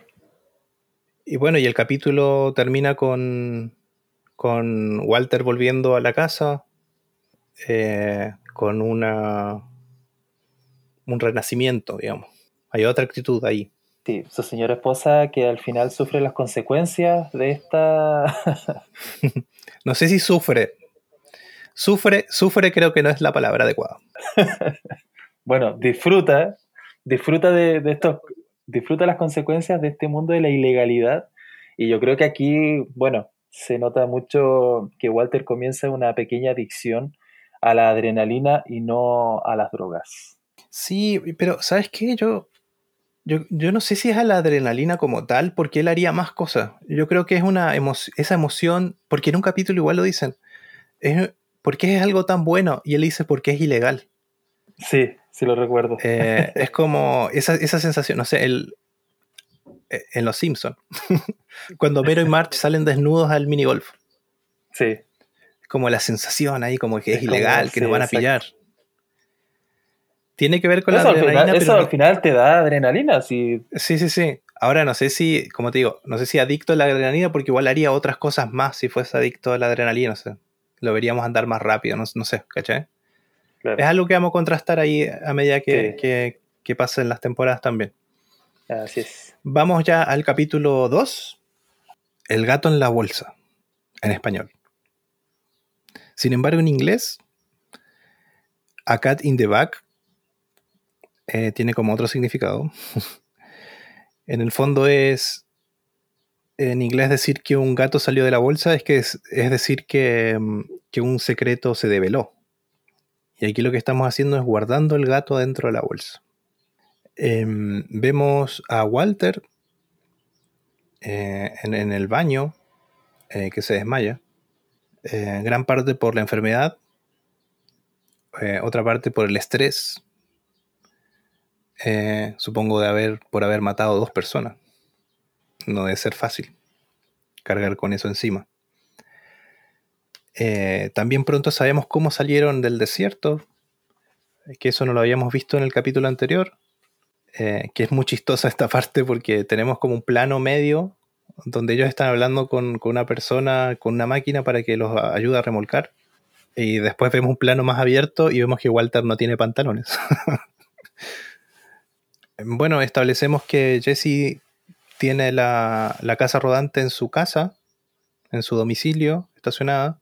Y aquí no recuerdo bien si es en la casa o cuando estaban afuera que, saben que una de las personas que, que estaban muertas por el fósforo, en realidad una de ellas está viva. A ver, déjame, déjame pensar bien esa escena. ¿En qué momento se dieron cuenta? Parece que es en. Creo que fue cuando estaban en eh, la casa ya. Sí, sí. Ah, no, no, no, no, no, miento, miento. Eh, se dieron cuenta cuando estaban intentando hacer el. hacer andar la, la, camper. Sí. sí, sí, Y ahí se da un plano súper bonito eh, que me, a mí me gustó mucho, que es. Bueno, ellos dos sentados en la parte de adelante y en el fondo hay como una especie de croma y es un escenario típico de los western eh, de los antiguos. No sé si te diste cuenta de eso. No, no me di cuenta. Eh, pero ahí, ahí se devela que hay uno de ellos que está vivo. No, y sabemos que está vivo y sabemos que se escapa. Exacto. y después vemos a Walter que va en auto a la casa de Pigman y Crazy Eight está caminando como un zombie en el medio de la calle. Eh, y cuando Walter White se acerca, a lo que parece que es amablemente pedirle que se suba al auto, él sale huyendo, se choca contra un árbol y cae desmayado. Walter lo coloca en el maletero al más estilo gangster. Que a mí esa escena me parece muy chistosa porque... Lo podría haber colocado en el asiento. ¿eh? De hecho, me hace recordar la escena de una película antigua, de Goodfellas. Ahí el que esté escuchando el podcast quizás sepa de qué estoy hablando. Sí. Y, y bueno, eh, Walter llega y le dice a Jesse, ¿cómo puedes hacer que se escape? Walter da por sentado muchas cosas. Y resulta que Jesse es un niño. No, no, no tiene, no planea cosas. Bueno, se establece, ¿qué se establece ahí? Que es un problema Crazy ahí dando vueltas por cualquier lado. Así que lo encierran en el sótano de, la casa de Jesse. Y otra cosa que, que sucede en el capítulo es que Skyler sospecha algo de Walter. O sea, Walter está raro, llega tarde. Eh, hay un llamado. Ah, Jesse lo llama. Jesse llama a la casa de, los White. Sí, haciéndose pasar por un y, operador. Y Walter. En realidad, Walter hace eso. Walter dice: Estamos conformes con nuestro servicio. ah, cierto. sí, había olvidado. y el otro hablando al, más puro estilo Jesse Pinkman del otro lado del teléfono. Sí. Yo, bitch. Sí. Ya pues, resulta que ahí vemos también eh, en el estado que está Walter, un tipo inteligente, ¿cómo no se da cuenta que su esposa puede ser rediscado en su teléfono? Sí, la verdad que eso fue bastante extraño. Sí, es, parte del humor de la serie, en el fondo, de la, situación. Y bueno, eh, la Skyler averigua, averigua, averigua y cae con, de alguna forma, con el domicilio de Pinkman, lo va a visitar. Y cae justo cuando Jesse había decidido deshacerse de un cuerpo. Sí. Ah, no, estamos saltando algo muy importante, que es el lanzamiento de la moneda. Aquí hay dos situaciones, un cuerpo del cual deshacerse y una persona viva de la cual deshacerse también. Eh, tienen una moneda y gana Jesse. Y Walter dice mejora, al mejor al, al mejor de tres. y nos vamos de ahí y pasan otras situaciones. Y después sabemos que Jesse ganó la apuesta, así que él solamente tiene que deshacerse de un cuerpo muerto. Y Walter tiene que matar a Crazy Eight. Eh, y eso igual, em, de nuevo, la moral. Lo que decías tú, es, es diferente matar en defensa propia. Hoy en una situación sabíamos que, los iban a matar en, la casa rodante en medio del desierto. Eh, Walter usa el fósforo sabiendo que los iba a matar. Claro. Pero ahora es una persona que está ahí que tienes que mirarla a los ojos antes de matarla. O sea, prácticamente estás planificando un asesinato. Es, un asesinato. Es un asesinato por donde lo veas. Entonces, claro, llega Skyler cuando Jesse se decide a, deshacerse del cuerpo y lo deja tirado en el piso. Pero es, es, tragicómico. No sé si me da rabia y me da risa al mismo tiempo. ¿Por qué? Skyler viene y le dice, deja de venderle eh, marihuana a mi esposo. Marihuana. Y tiene como una actitud eh, como de... Sí, ella tiene una actitud como de, de mujer fuerte, pero al mismo tiempo insegura. Sí, o sea, claramente está yendo a un mundo que no conoce y es como super mamá, como, no sé, es extraño. Yo, a mí me, dio como, me causó incomodidad. Es como de comedia, es como de comedia, es como rara esa parte, pero está bien hecha, es la sensación que te tiene que dar. Claro. Eh, y claro, y después, eh, no me acuerdo si, si llega Walter y Jesse le dice, oye, tu mujer está viniendo acá y me hace preguntas. Ah, sí, y el otro dijo así como, oh, pero ¿por qué te llamó? ¿Por qué mandas a tu mujer? Le dice. Claro. Eh, bueno, y todo esto pasa, eh, Walter todavía no se ha decidido eh, cómo hacer para lidiar con su problema. de hecho, le da de comer, le lleva agua a Crazy Eight. Esta escena a mí me, me dio mucha gracia, era, era el plano de Crazy Eight y de pronto se iban acercando cosas. Y cuando tú pensabas que ya no le iban a dejar más cosas, siguen llegando más cosas. Un balde. Llega un eh, rollo de papel Un rollo de papel confort. Sí, bueno, y eh, lo tienen. Bueno, pasan varias cosas, nos vamos a saltar un poquito, pero en el fondo él está agarrado del cuello en un pilar en el sótano, con uno de estos candados de moto, de bicicleta. Eh, y como dices tú, aparecen las cosas. Walter, vemos que no está decidido a matarlo. Es algo muy fuerte. ¿Quién, quién puede llegar y matar a alguien así como de la nada? Sí, y más aún si no lo Eh, conoces, es extraño. Ah, nos faltó decir que, que Skyler le pregunta a Walter quién es Pigman. Eso pasa en una ecografía. Sí, Y él le dice, me, me, me vende droga. O sea, me vende marihuana. marihuana. Y me gusta. Y de hecho, ahí esa escena es curiosa porque él se pone súper desafiante también. Yo creo que él nunca lo había sido. Y, y es chistoso porque Skyler, al no estar acostumbrada a esa actitud, eh, queda como sorprendida y pasmada. Es como, y yo creo que ahí tiene mucho que ver con la eh, decisión que toma ella de ir a ver directamente a Jesse Pinkman y decirle como, oye, por favor no les vendas más marihuana a mi marido porque dentro de ella está pensando, está cambiando su comportamiento y se está volviendo quizás más agresivo. Sí, y él le dice, ahí en esa ecografía le dice, bájate de mi trasero. sí. No, Sí, de hecho, no varias- cuál es la traducción que pone Netflix. De hecho, en varias oportunidades, Walter eh, empieza a hablar como Jesse. En una, no, me- no me acuerdo en qué escena, si es más adelante en otros capítulos, pero eh, Skyler lo llama, le dice que, que vaya a- al living y, y Walter responde como, yo, como, Sí. Igual nos, nos faltó hablar en, en el, en el capítulo 1 de, de algo que pasa que igual es importante cuando el hijo de Walter está probándose unos pantalones. sí, sí, Eh, es importante. Entonces él nos da la sensación de que, bueno, a Walter Jr. lo molestan unos jóvenes que están por ahí, que es desagradable lo que pasa ahí, la verdad. Y, y Walter parece que se va, pero al final vuelve y le rompe la pierna, o sea, no se la rompe, pero lo patea en la pierna al otro. Eh, que ahí vemos esa reacción de Skyler Yo no también. entendí, por ejemplo, claro, yo no entendí, por ejemplo, de esa escena por qué eh, Walter sale por una puerta y entra por la otra. Y me pasó la primera vez que la vi y ahora me volvió a pasar. No entiendo. Eh, sí, bueno, pueden ser varias cosas en realidad. Puede ser que realmente él pensaba irse y, no sé, patear basura afuera.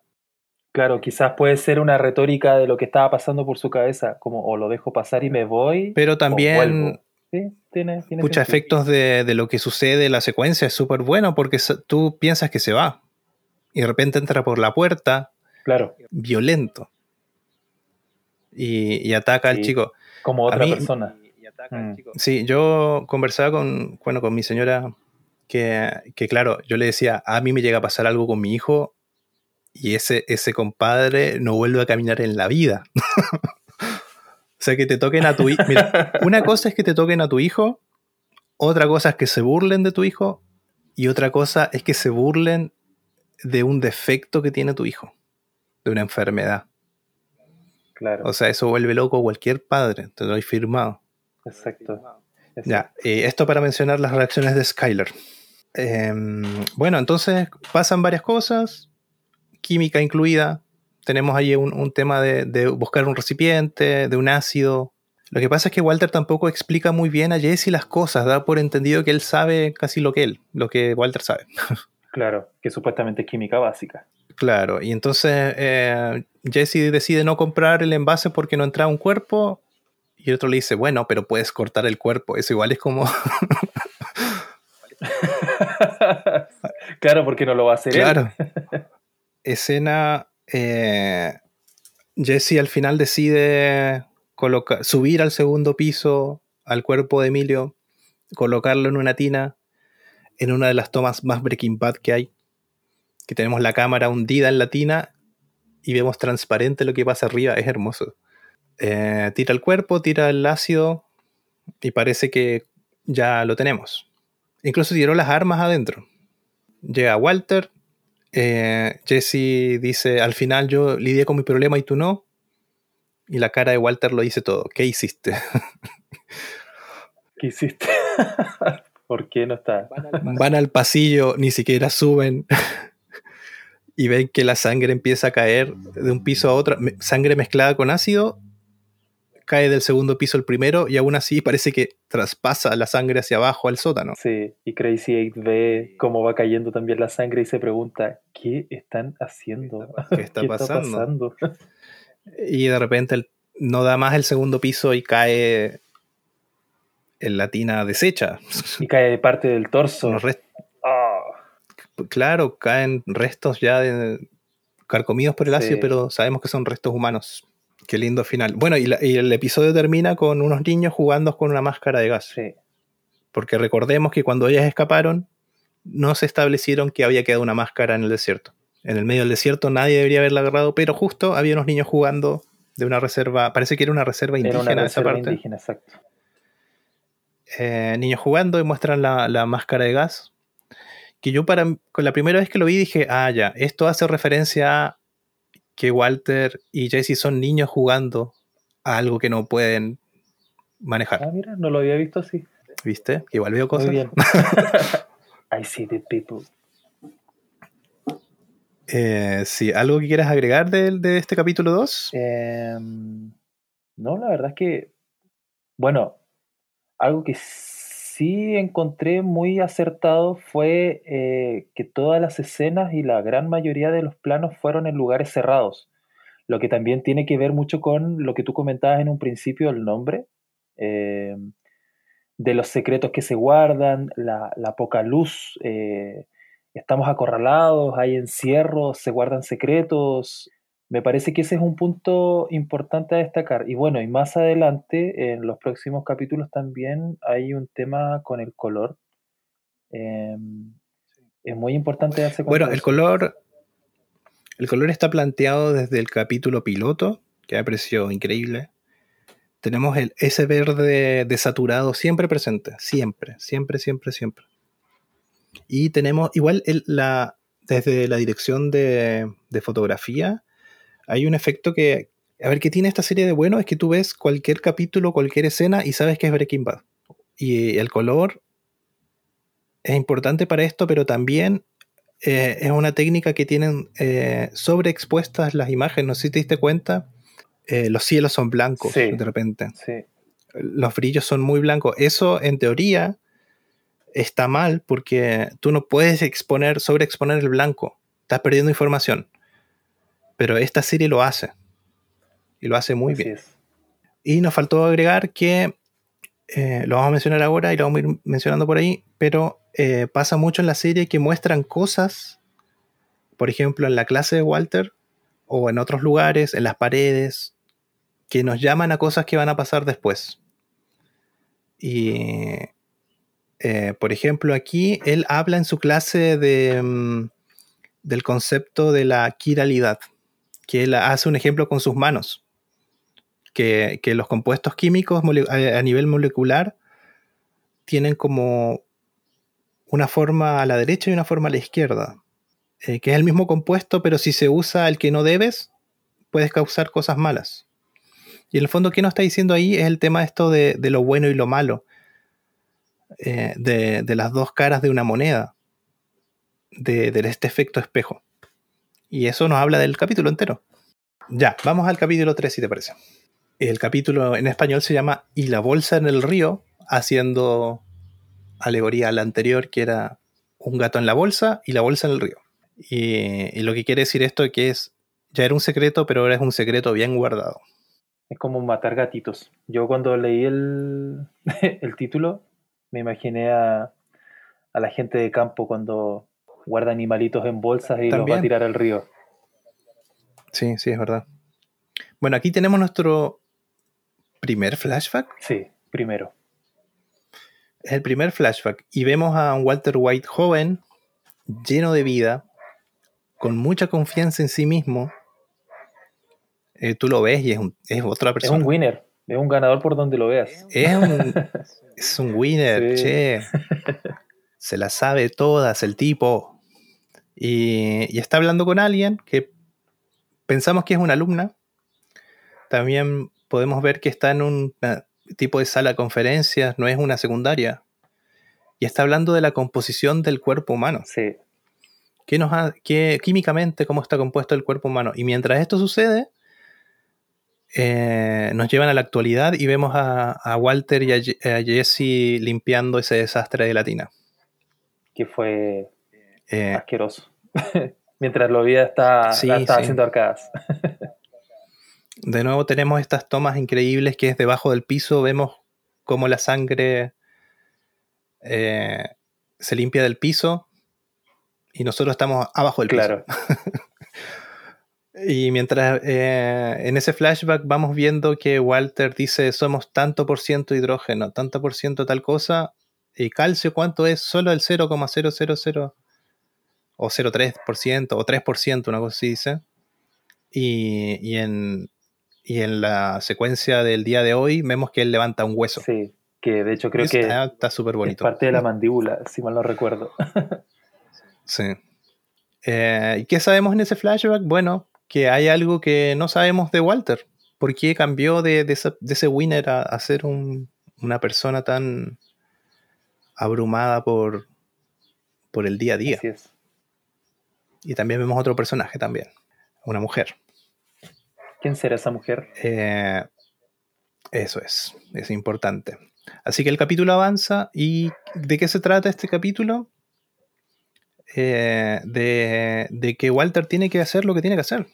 Tiene que encargarse de su problema, de lo que la moneda eh, decretó. ¿Cómo es que dice Jesse Pigman?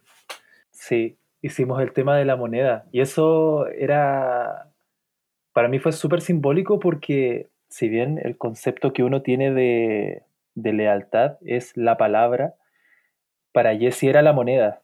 Y que igual yo creo que ahí tiene una dualidad, como ver el tema del- de la lealtad con el dinero versus el dinero. Yo creo que hay algo interesante. Y, y claro, también hay que pensar que em, Jesse siendo joven, como con todo el pasado que tiene, siendo despistado, eh, tiene, tiene cosas súper buenas, que son el tema de la, de la honestidad, la palabra, el ser correcto, entre comillas.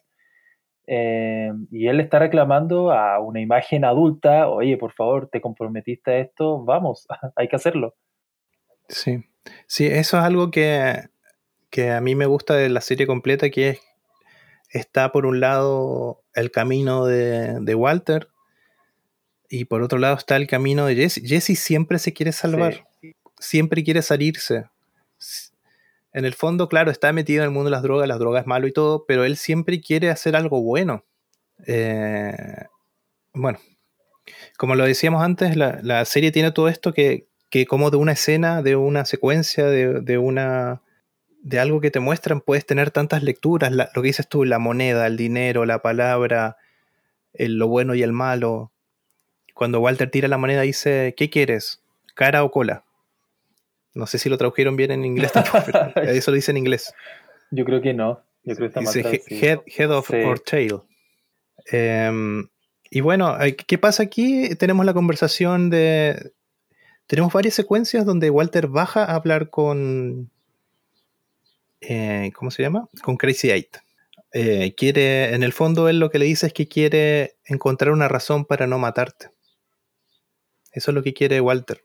Eh, Porque Crazy Eight le dice, ¿por qué me preguntas cómo me llamo? Te va a ser más difícil matarme. Sí, al final ahí Crazy Eight termina diciéndole todas las obviedades del mundo. o sea, tú me vas a soltar y existe la posibilidad de que yo te mate o quizás no. Y ahí empieza un juego de manipulación de, de ida y vuelta. Y aquí me pasa algo que no sé, eh, no, que no creo que exista, no sé cómo se llama, el síndrome de Estocolmo, pero a la inversa, que es el, el capturado empieza a manipular o empieza a hacer empatía con el captor. Sí, bueno, yo creo que no existe. Claramente no. Pero sí entiendo lo que Sí. quieres decir. Eh, pero sí, en el fondo lo que pasa es que nos muestra es que él le dice, le dice, tú no estás hecho para esto, Walter. Porque Crazy Eight tiene, él es del mundo ya. Claro.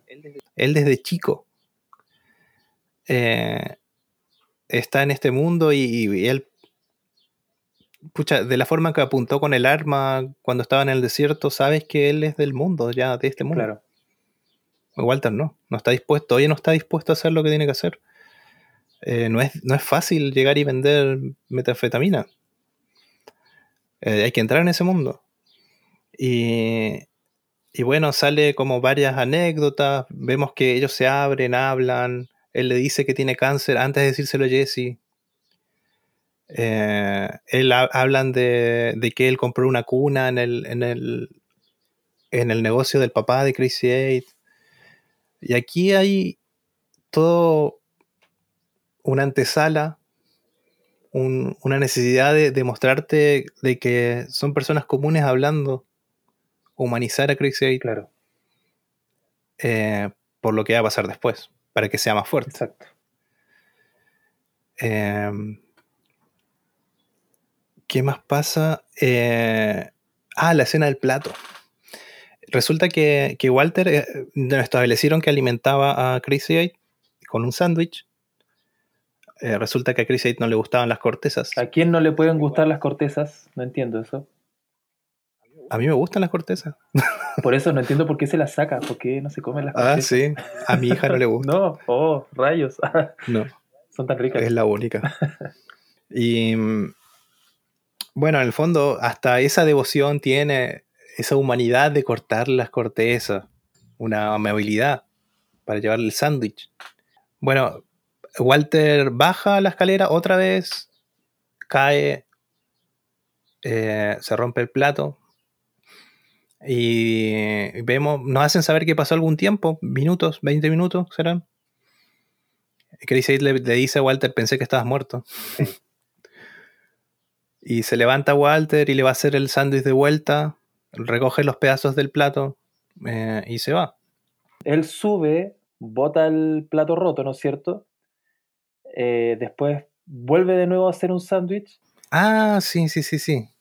Ahí se da cuenta de algo Sí, y vuelve a revisar la basura. Eh, Nosotros como espectadores no sabemos nada de lo que Claro. pasa. eso, eso es muy bonito. Hasta que él va poniendo el plato en la mesa, yo tampoco sé lo que pasa. Y eh, ya cuando empieza a formar tres formas, tres piezas del plato, cuatro, cinco, y vemos que falta un triángulo en forma de cuchillo y bastante grande, por cierto. del plato, sí. Ahí sabemos lo que pasa. Sí, Entonces eso hace que Walter se decida, tiene cambio en el rostro y vuelve.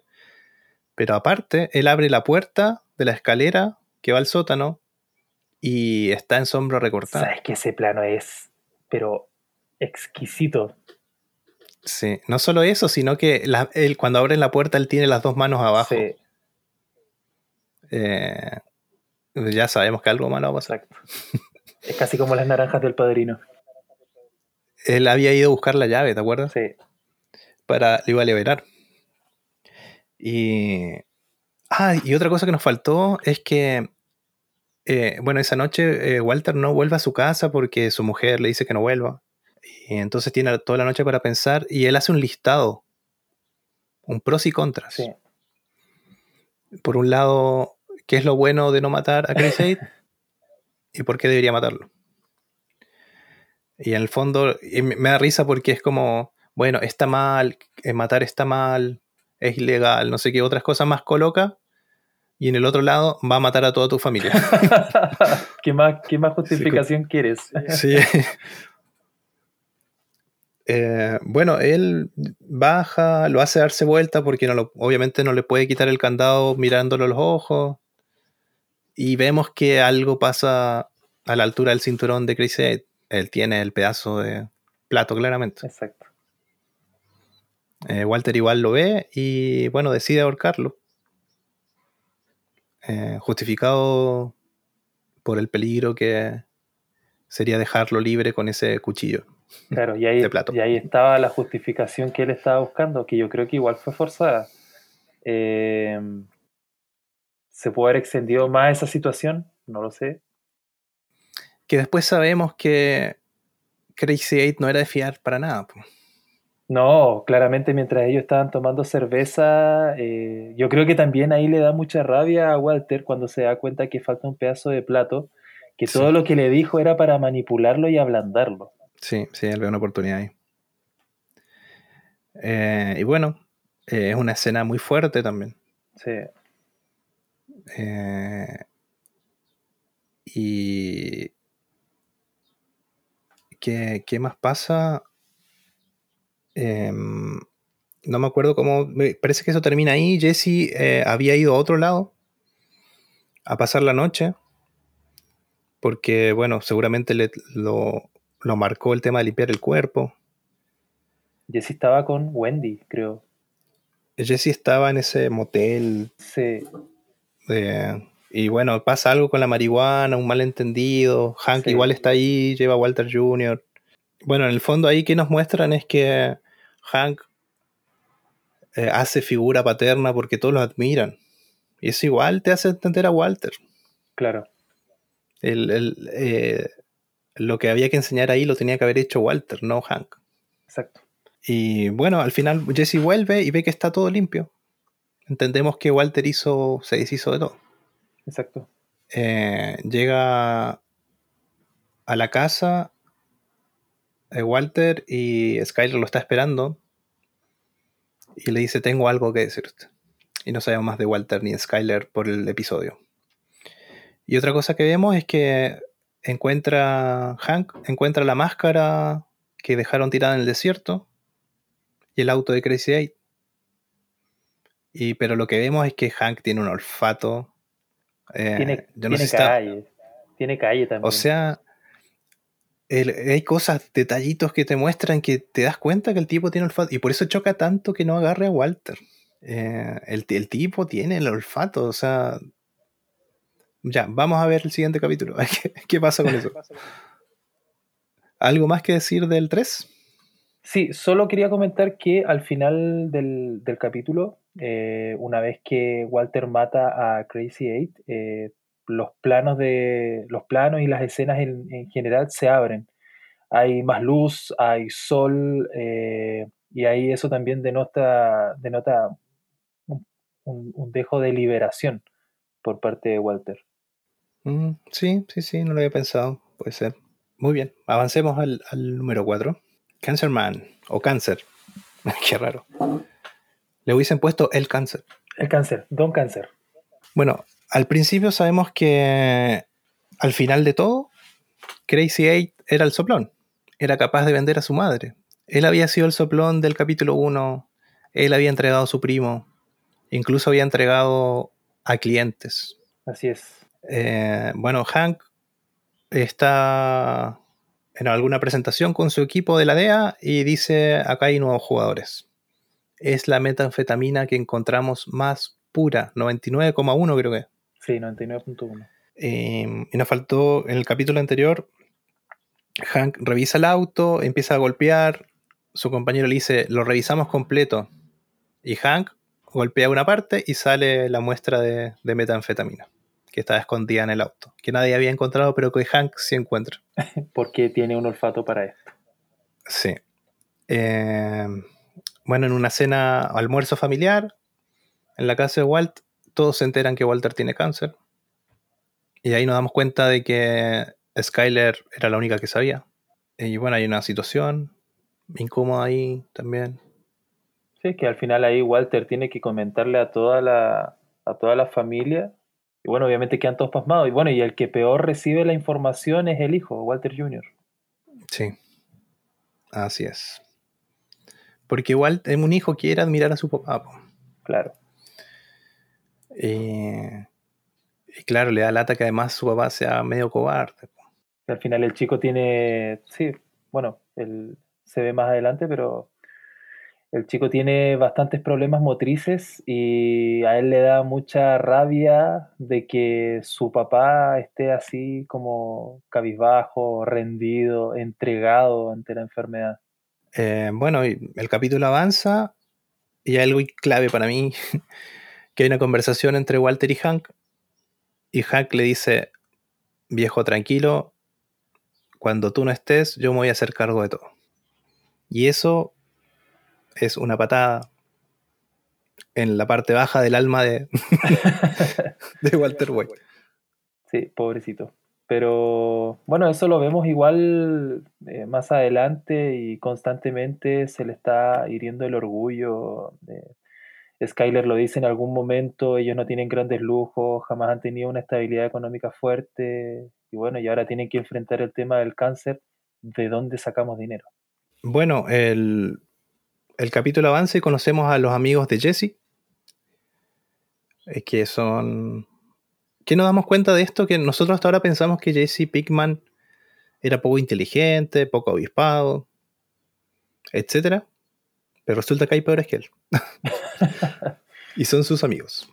Que al final no son tan amigos. Al final están con él por conveniencia. Aunque después se van puliendo las amistades, pero lo de ahora son como buenos conocidos. Bueno, conocimos, eh, conocemos el mundo de, los amigos de, Jesse. Eh, hay una situación ahí de compartir la metanfetamina. Ellos se sienten cuando hacen un desaire, una cosa así. Porque le, le, dicen, puedes compartir tu metanfetamina, que es tan buena. Y él dice, no, no, porque bueno, sí la cociné y es buena, pero como que él no quiere consumir. Claro. Y, y todos le dicen, bueno, no era necesario, y se empiezan a levantar para irse. Sí. Ese personaje de Skinny Pete es muy bueno. Sí. Cómo habla, cómo se mueve, es muy bueno. Sí, y bueno, resulta que al final eh, fuman y, y después vemos a Jesse que está paranoico full. Bueno, y de hecho ahí se viene la escena más eh, graciosa del, capítulo, que es, que es un Jesse paranoico, pero full, y empieza a mirar por entre medio de la cortina de la ventana y de pronto ve que se bajan dos motociclistas en una de estas motos chopper, eh, muy agresivos, uno saca un machete, el otro, no me acuerdo qué tenía, em, y se empiezan a acercar y Jesse, como vuelto loco, sale corriendo, se escapa, bota la, la metanfetamina afuera y se arranca. Y conclusión de la escena, eran dos testigos o no sé de qué religión y estaban dejando folletos de, de Jesús. Jesús puede salvarte, algo así. Y es, muy chistoso porque aparte, eh, cuando Walter White va por primera vez a ver a Jesse Pinkman, él le dice, no vengas a decirme aquí que me una un, algo de Jesús que me puede salvar. Y es lo mismo que pasa ahora. Eh, ya, bueno, entonces ahora conocemos a la familia de Jesse. Jesse huye despavorido y, y lo vemos caer en lo que entendemos que es su casa, de los padres. Su mamá, su papá, su hermano más chico. Que su hermano es insoportablemente perfecto. O eso es lo que creemos. O eso es lo que creemos. Y vemos que, que, que no es la primera vez que Jesse hace esto, de volver a su casa eh, seguramente siempre ha querido volver y termina, no sé, haciendo cosas malas. Eh, pero Jesse trata de, volver al camino, trata de, volverse bueno, o sea, no bueno, él no es mala persona, no es malo. A lo que digo es que quiere salirse del mundo en el que está, quiere tener una vida normal, quiere ser el hermano de su hermano y el hijo de sus padres. Sí, pero las circunstancias claramente no lo permiten y el entorno que tiene no ayuda mucho. Sí, entonces descubrimos, bueno, lo que dices tú por un lado, que su hermano perfecto no era tan perfecto, eh, pero también en, en, algún minuto Jesse le dice a su hermano, eh, tú eres el favorito. Y él le dice, no. se, la, pasan hablando de ti. y, bueno, Jesse en, su, en lo que tendemos es su habitación, que no la han desarmado de niño empieza a buscar entre sus cosas y encuentra dibujos. Y uno de esos dibujos es Walter White. Sí. Profesor Walter White. Disfrutando de la química, dice. Sí. y eh, damos vuelta, él da vuelta a la hoja y al final era una prueba. Y el mismo Walter White le escribió ridículo. Aplícate. Aplícate, exacto. Le tiene una F que es como un cero. Y bueno, eso tiene que haber hecho un clic en él, más todo lo que está sucediendo, eh, para, bueno, después él sale a tratar de hacer las cosas bien. Claro. En, bueno, en, e, recibe una llamada eh, uno de sus amigos, que no sé el nombre, de hecho no sé si vuelve a aparecer después de él. No, no vuelve. Eh, le dice que la mercadería que le, que le pasaron estaba buena, que se vende bien, eh, hay mucho dinero. Sus amigos ricos que querían, como que la compran, no sé. Claro. ¿Qué, qué más pasa en el capítulo? Bueno, igual, mientras todo esto pasa con Jesse, tenemos el viaje de Walter a, a ver esto del tratamiento.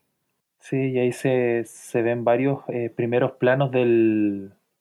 Tenemos varios planos de lo que es el mundo de la drogadicción, pero la adicción fuerte, la gente que está, eh, por ejemplo, mucha sexualidad, bueno, vemos condones, eh, ¿qué más veíamos?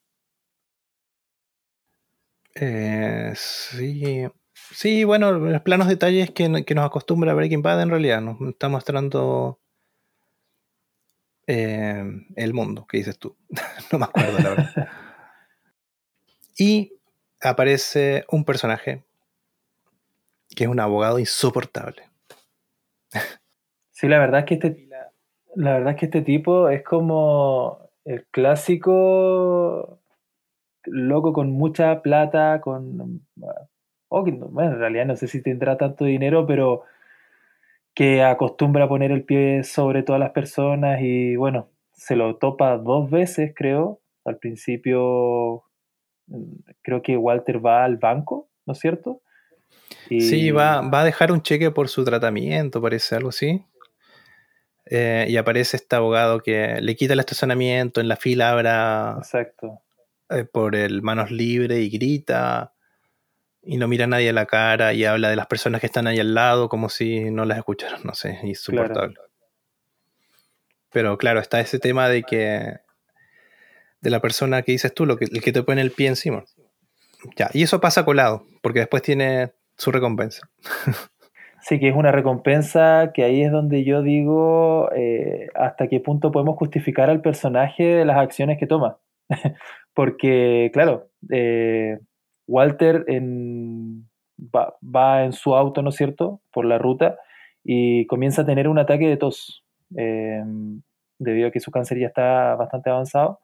Y eh, llega una bencinera, se detiene y se da cuenta que se está bajando el tipo de la... el abogado. Sí. Y, no recuerdo bien por qué. Ah, fue porque este, cuando estaba llegando el tipo con su auto, eh, le empieza a decir una abuelita que estaba cruzando la calle como, ah, apúrate. Y, o sea, ¿cómo le dices eso a una abuelita? ¿Qué, ¿En qué cabeza cabe? Entonces ahí este tipo entra al servicentro y claro, Walter ya con una actitud muy empoderada y como, no, este tipo aquí tiene que detenerse.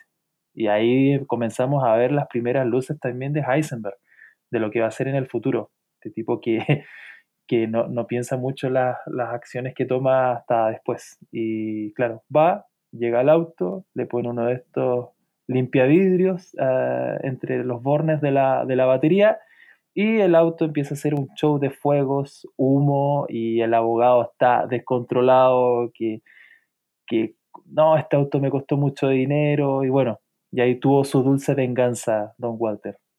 Sí, sí, en el fondo es. eh, claro, ¿qué, qué pasa con Walter que ya sabe que está a punto de morir? Eh, que bueno, ya vimos todo lo que ha pasado. Mató a una persona. Claro, Entonces ya esto es como un chiste para él. po. sí, Como.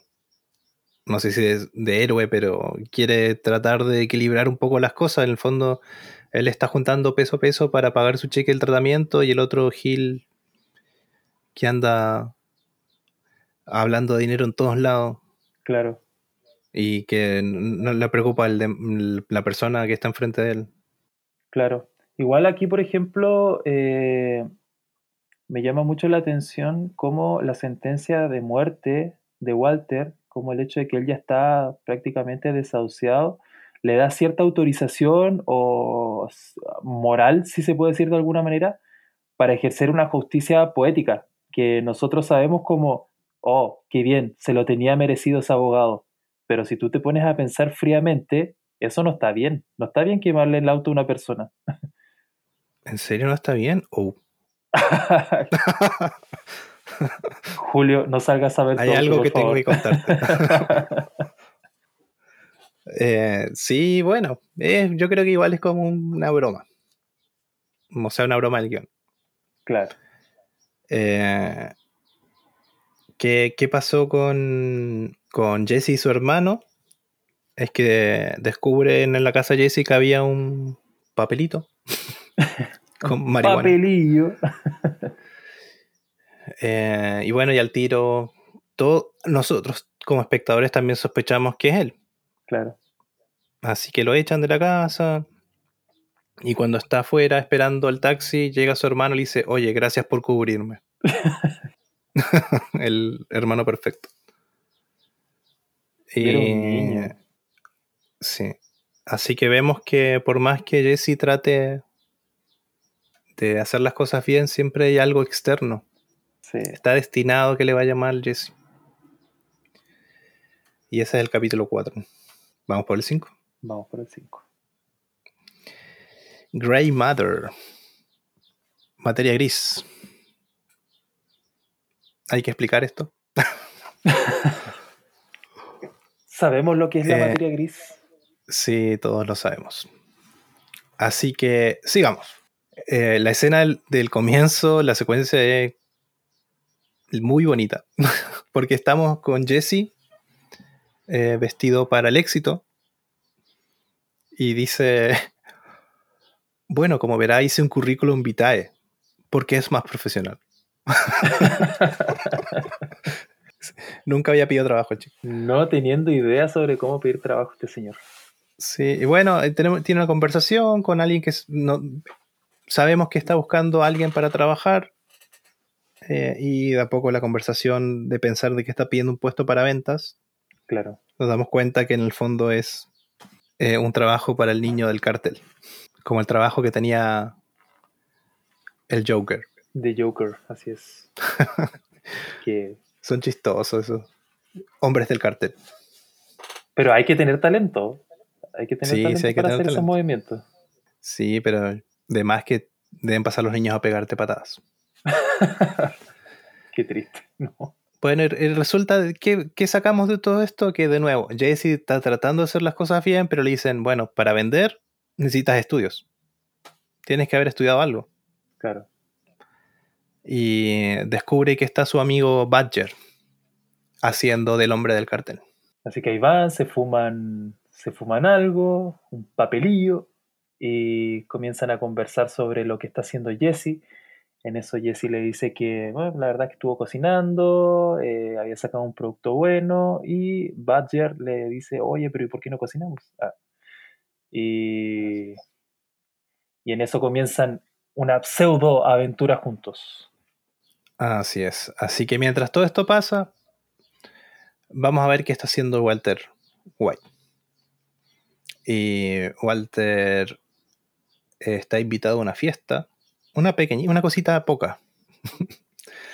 y notamos enseguida que están fuera de lugar él y Skyler. Sa- ¿Sabes qué me da mucha, no, no risa, no sé, es el, el traje que usa, que usa Walter? Sí, sabes que yo cuando chico tenía un traje eso, Con Ese- botones doraditos. Sí, sí, yo igual. Y de hecho me hizo recordar mucho a mi abuelo. Mi abuelo. Eso, esos Un paleto. un paletó. Esos botones eran, pero épicos en su momento. Sí. Bueno, en el fondo todo eso está hecho para que te cause, eh, te, te, te ponga incómodo. Pues todos relajados, con ropa Sí. beige y blanca, y ellos azules apretados. Ya, bueno, es cosa que están en esta fiesta. Notamos enseguida, Walter llega con un regalo pequeño y hay regalos gigantes. Y era sin regalos la fiesta vemos que es otro mundo. Estamos en otro mundo. Eh, y bueno, conocemos a Elliot y Gretchen, que por lo que sabemos son muy exitosos.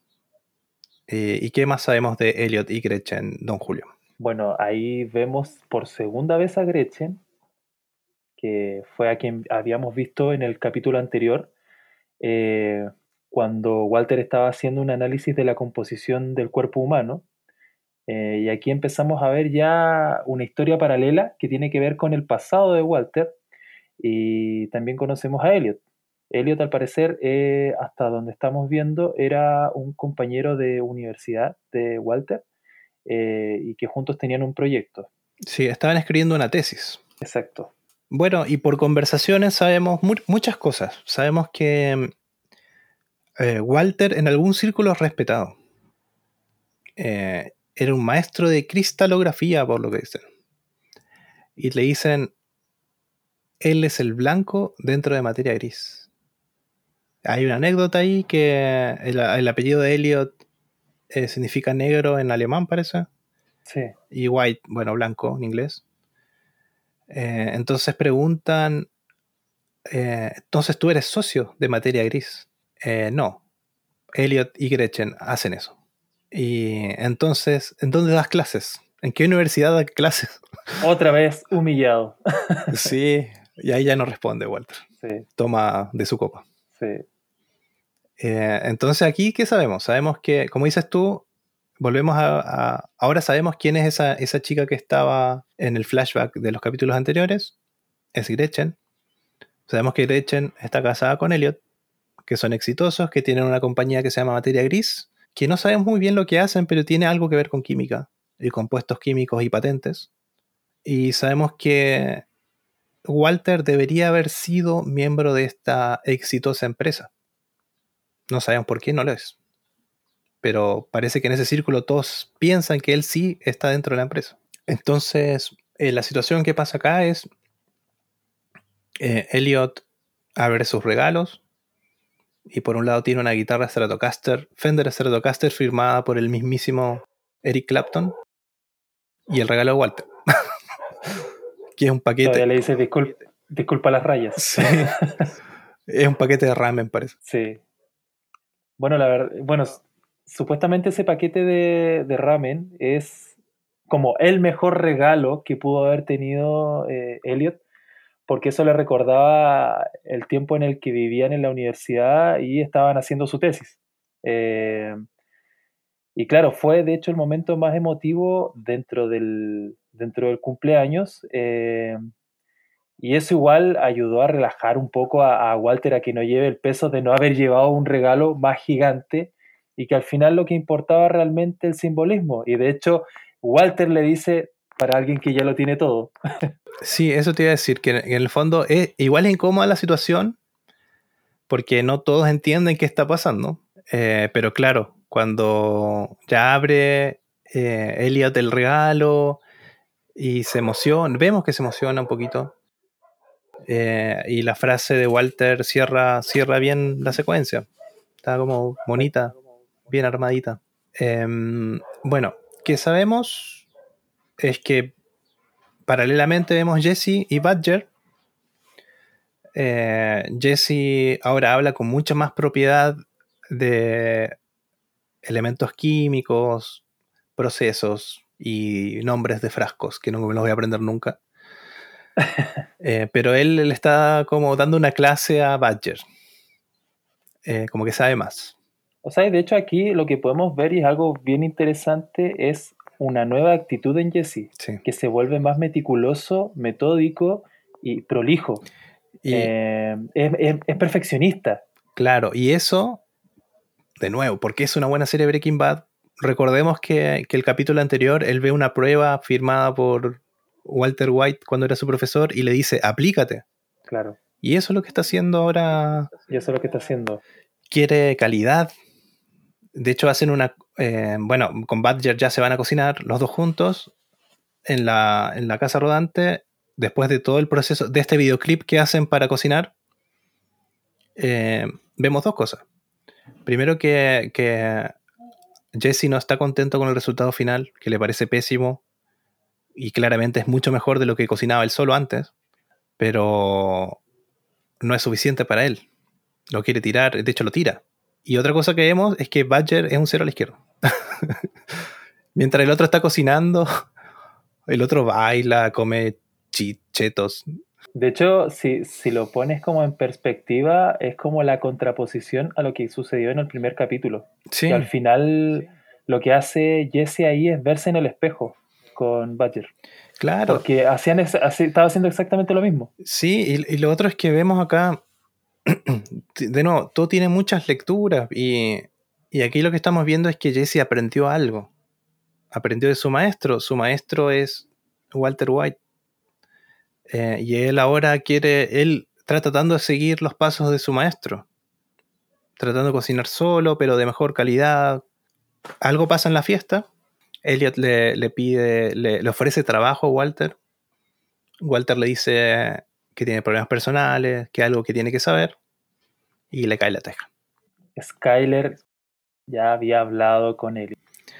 Sí, así que se va enfurecido de la fiesta y eh, eso. Ahora, acá hay, hay un tema igual. Se entiende a Walter, sí.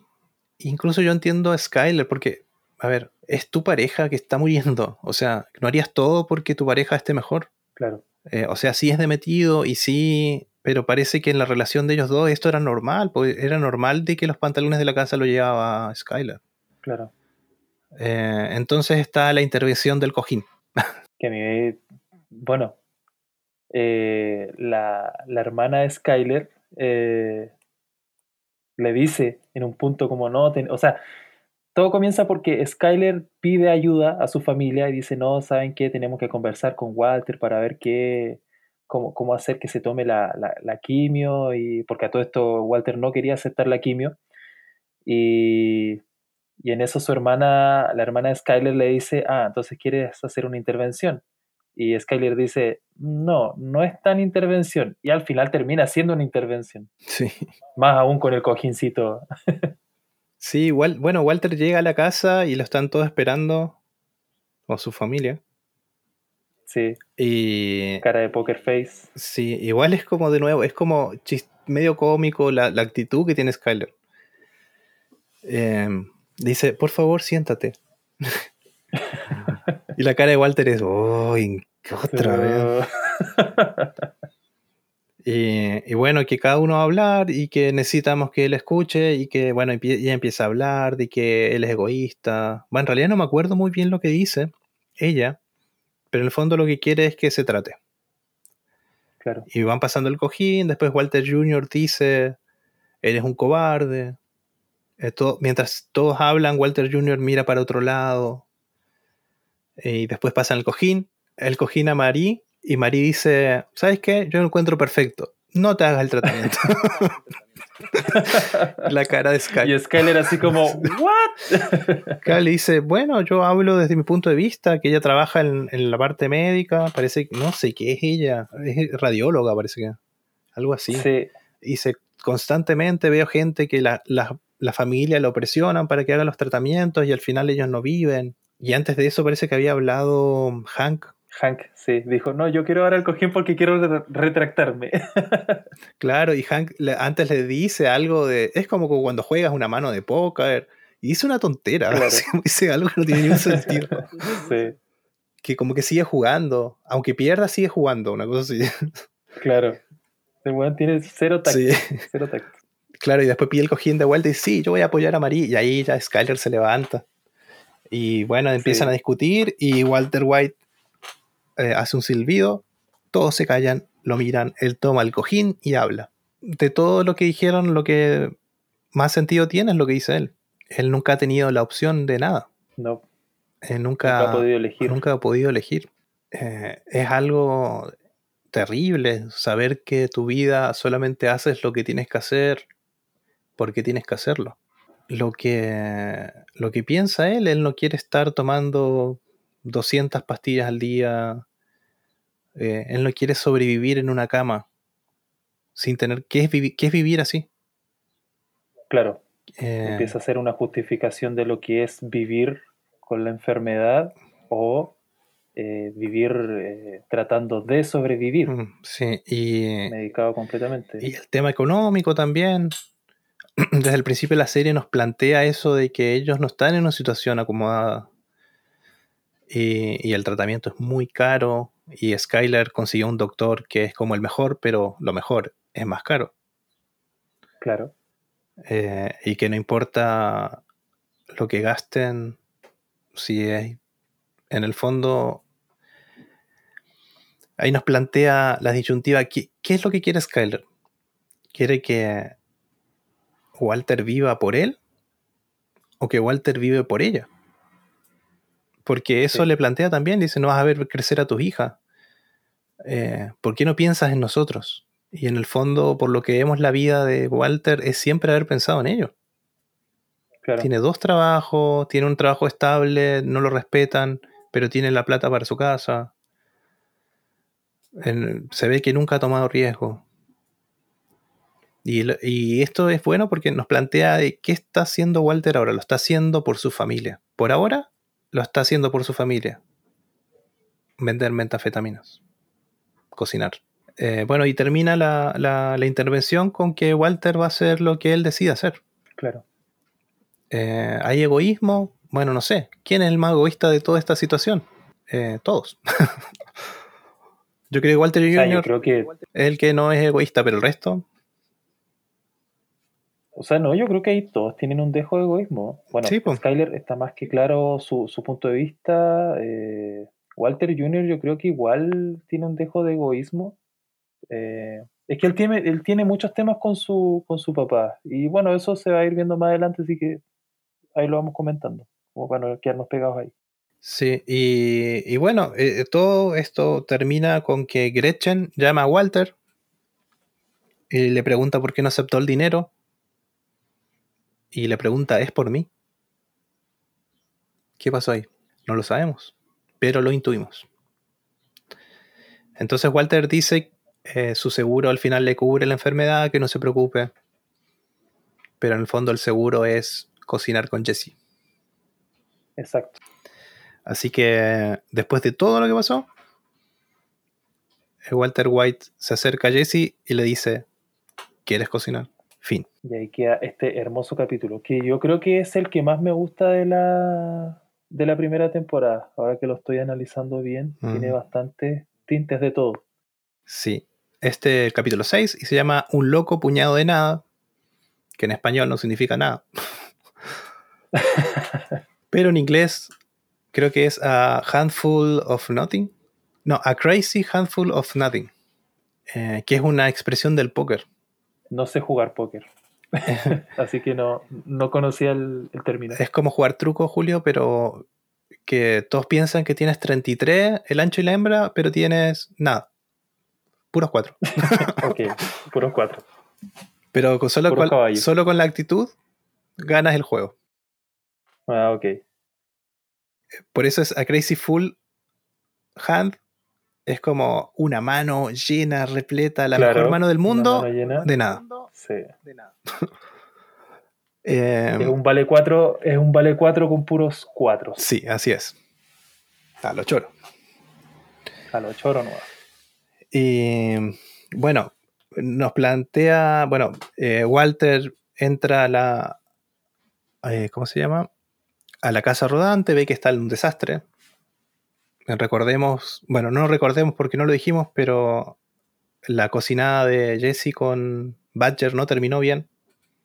Jesse lo dejó abandonado a Badger y Badger le tiró una flecha con una ballesta a la van, a la, a la casa rodante. Entonces eh, Walter entra, ve el desastre y le dice, vamos a dejar algo en claro. Este es mi reino. Ni siquiera mi área, es mi reino. Yo soy invisible, el compañero es silenci- silencioso. Y tú eres la cara, tú haces los negocios, yo cocino. Y no va a haber violencia. Y mientras dice todo eso, vemos una secuencia salpicada de que termina con que termina con Walter saliendo pelado de un edificio que parece que algo pasó ahí y con sangre en la nariz. Sí. Eh, Lo último que no sucedió fue violencia. sí. Eh, bueno, ¿qué vemos? Vemos todo el tratamiento de Walter, ya vimos algunas cosas. Eh, esa escena donde le ponen esos puntos, no sé si la vimos ahora o la vimos antes, pero sí vemos que constantemente está yendo a, a estas sesiones de quimioterapia, está lleno de abuelitos siempre. Sí. Eh, y siempre él deja ese cheque y le dice que lo cobren el lunes. Porque tiene que juntar la plata para el cheque. Sí. Eh, bueno, y otra cosa que vemos es que qué pasa con Walter. Walter está con la quimioterapia, bueno, algo pasa con su pelo, eh, vomita.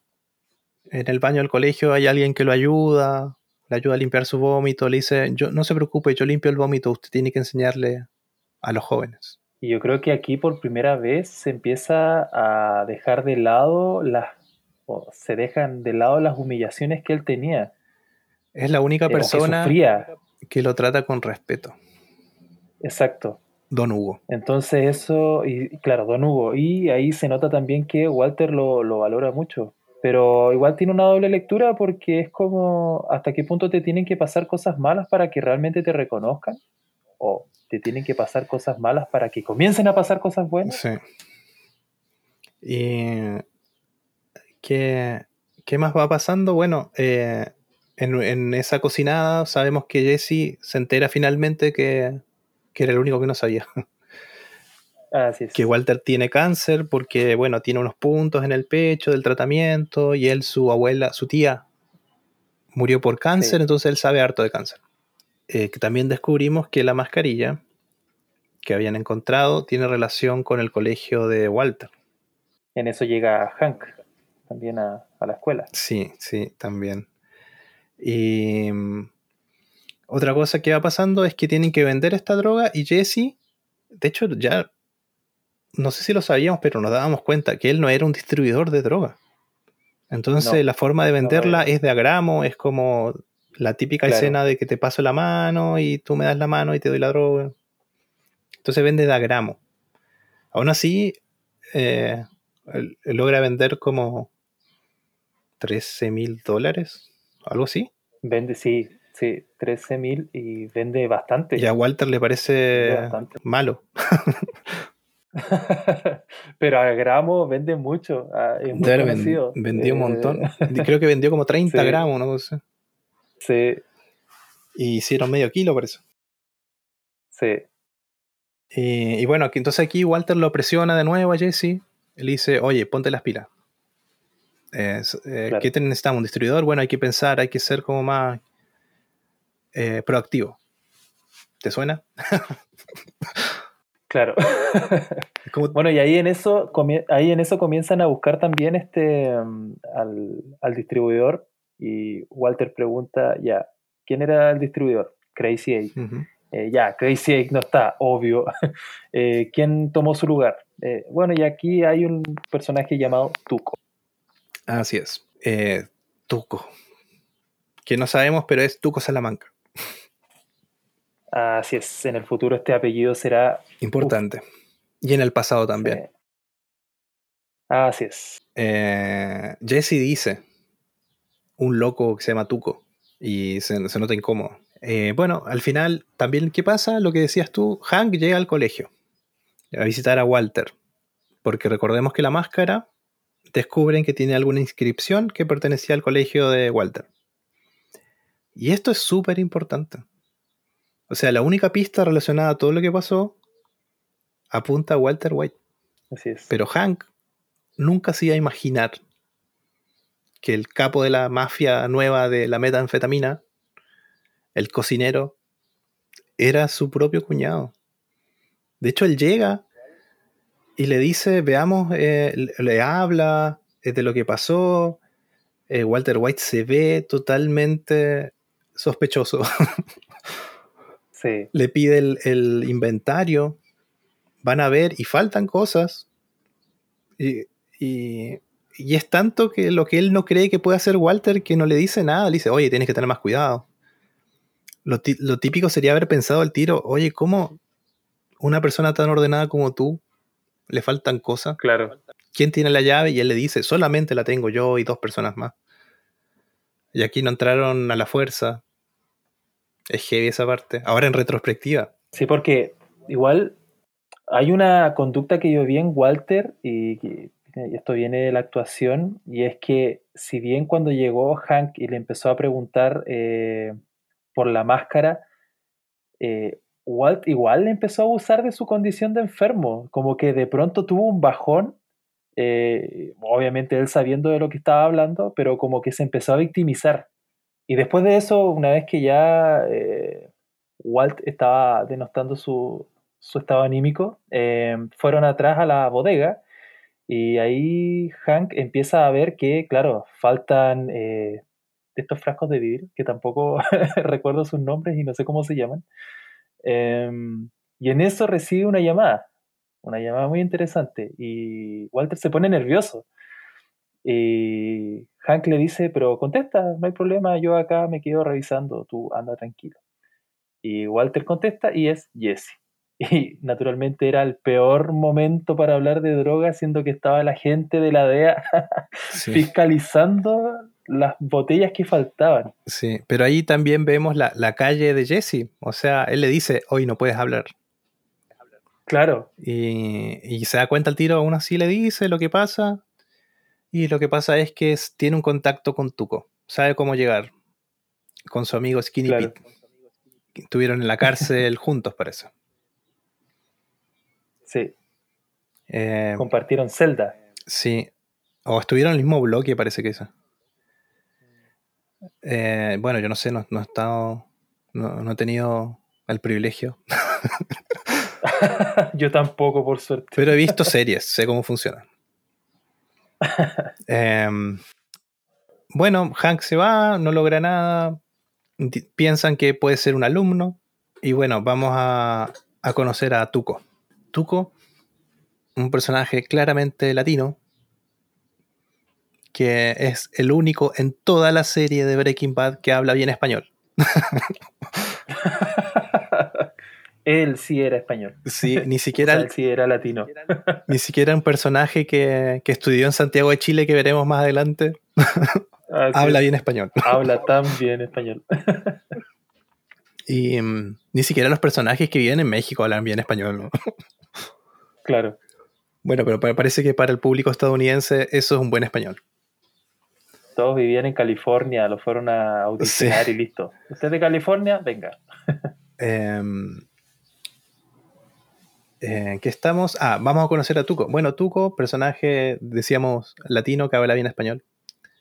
Que tiene la cara llena, no la cara llena, la boca llena de metal.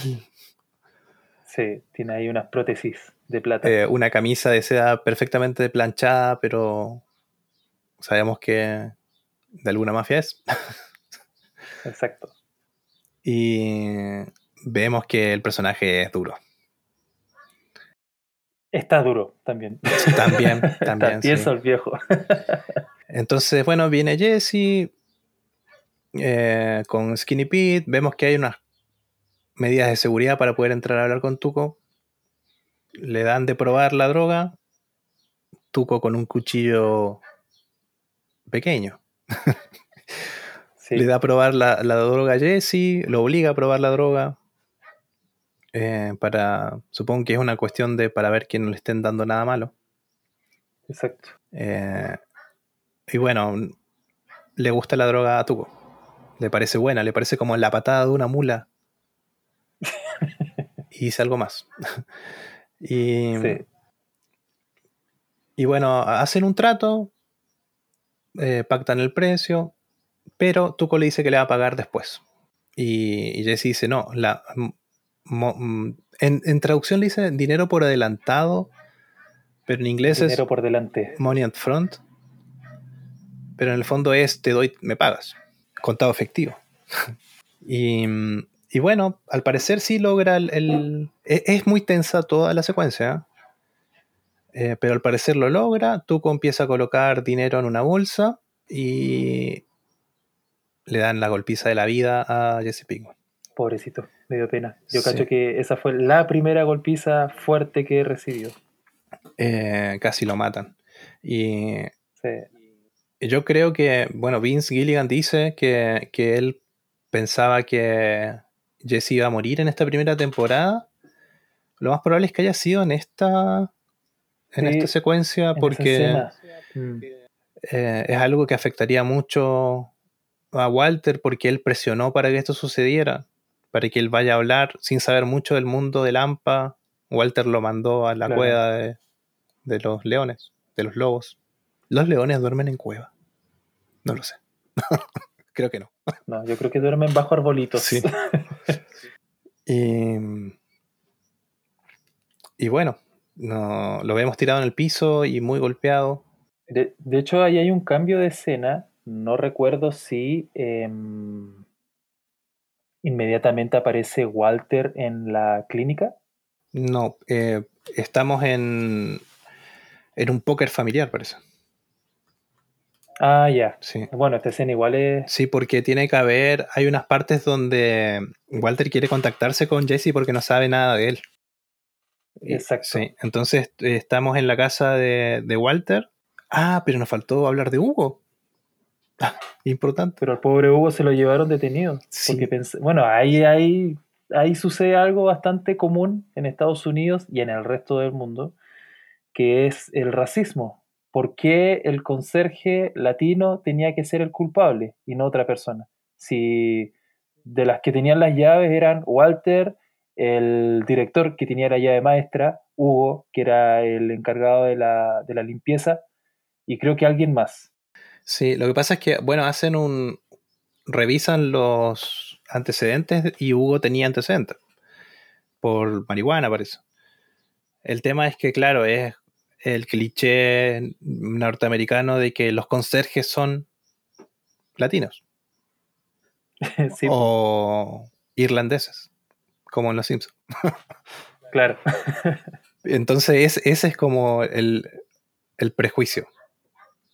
Eh, bueno, hay varias cosas que hablar de eso, pero vamos a seguir dándole. Sí. Bueno, detienen a Hugo a la vista de todos.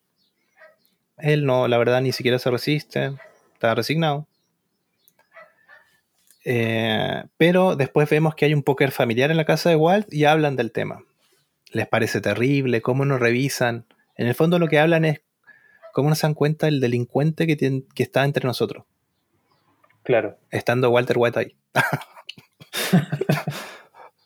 y al lado de, de un oficial de la DEA. Claro, más encima. Bueno, hay un póker familiar, hablan de esto de Hugo, las apuestas, bla, bla, bla. Quedan solamente Hank y Walter White eh, vivos en la mesa de póker. Y Walter White eh, apuesta todo. Y al final Hank desiste. O sea, ahí toda esa escena, desde que Walter comienza a analizar la jugada, ve su mano y dice, bueno, y viene en consecuencia con, con lo que ha estado haciendo. Lo apuesto todo, lo doy todo, hago todo, no tengo nada, ¿qué tengo que perder? Eso es. Toma, ahí está. Y claro, Hank empieza con ese juego eh, que tiene él de decir, no, no, tú estás mintiendo, no. Y bueno, con esa seguridad que lo caracteriza, y de pronto Hank eh, dudó y dijo, no, no tengo, voy. Él está diciendo la verdad. Y realmente Walter estaba actuando como el mejor mentiroso del póker. Sí, cara de póker. Fue preciosa.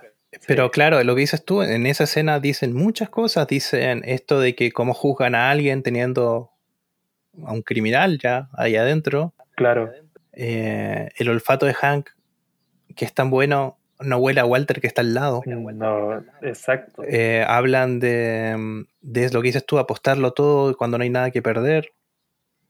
Eh, pero aparte, cuando Walter hace esa jugada, le pregunta qué va a pasar con Hugo. Entonces hablan de las Claro. consecuencias. Dicen, bueno, él no va a poder trabajar más. Va a pasar un tiempo en la cárcel. Y sabiendo eso, él apuesta todo. Igual es un juego de póker familiar donde no está- están apostando plástico. Claro, Eh, pero tiene todas esas lecturas, una secuencia tan chiquitita. Y resulta que para la guinda de la torta es que Marie dice, ya, ¿y qué tenías? Y resulta que Hank tenía otro as que más lo de la mesa tenía un, tres ases, un Sí. trío y un rey, que es como una de las mejores jugadas de póker. Y, y las cartas de, de Walter White eran nada. Entonces ahí llegamos al título del capítulo. A handful of nothing. A crazy handful of nothing. sí, un loco puñado de nada. Sí. Y, mm, bueno, al final Walter logra comunicarse al celular de Jesse. Sabemos que no lo contesta él. y después lo vemos en el hospital. Está eh, Skinny Pete al lado de la cama donde está inconsciente Jesse Pinkman con costillas rotas. Y eh, es fuerte, igual es fuerte esa parte. Sí, más que nada porque Walter también ve a, a Jesse, que ya le había tomado un cariño, y ve que por culpa, de alguna manera por culpa de, de haberlo impulsado a, a, buscar como a un proveedor, o sea, a un distribuidor. A un distribuidor, por haberlo impulsado a buscar un distribuidor, eh, él recibe esto, una tremenda paliza que lo deja al borde de la muerte. Así que... Y, e, e igual es interesante cuando entra Walter y Skinny Pete le dice, You are the man. Así con ese estilo que tiene Skinny Pete. Sí, claro. Eh, no sé si dice men o gallo, no sé qué dice, pero algo así. Y le dice, sí, soy yo. Walter con cara de, eh, sí, soy yo. y él ya ahí con un rol más asumido también. Sí, sí, está eh, duro. Sí, sí, sí. y está con la cara de póker en el fondo. Claro. Está con la cara que vimos cuando apostó todo. Y, y le dice, cuéntame todo acerca de Tuco. En otras series nos hubiesen efectivamente contado todo de Tuco, pero esto es Breaking Bad y se agradece. No nos dicen nada porque ya lo vimos todo. Bueno, Walter es al otro, no sé si es al otro día, parece que sí. Se despierta, se toma 47 pastillas y ve que el pelo se le está cayendo mucho y decide raparse. Y ahí están las reacciones de, de Skyler entre horror y, y, no sé qué otra cosa más. Y sorpresa. y sorpresa. Y la cara de Walter Jr. que le dice todo. Y Walter Jr., ¿qué, qué es lo que le dice? Parece un, dice, un, un gángster, un mafioso, ¿no? ¿Cómo que le dice? Le dice algo así como badass. A ver, creo que lo noté. Sí, eso, un badass. sí, le dice como que rudo. Sí. Es bien. bien. sí, así que mm, después vemos que Walter va a visitar a Tuco. Y esto es increíble. eh, ya está en personaje. Entra, lo revisan, vemos todo lo que pasó lo mismo que con Jesse. La cámara, las revisadas, le, quitan la droga. Eh, pero esto nos muestra no para verlo de vuelta, sino para que nos están diciendo que él ya sabía que iba a pasar esto. Claro. Y se presenta. Y vamos a poner una música aquí, en postproducción. Y dice, soy Heisenberg. Oh.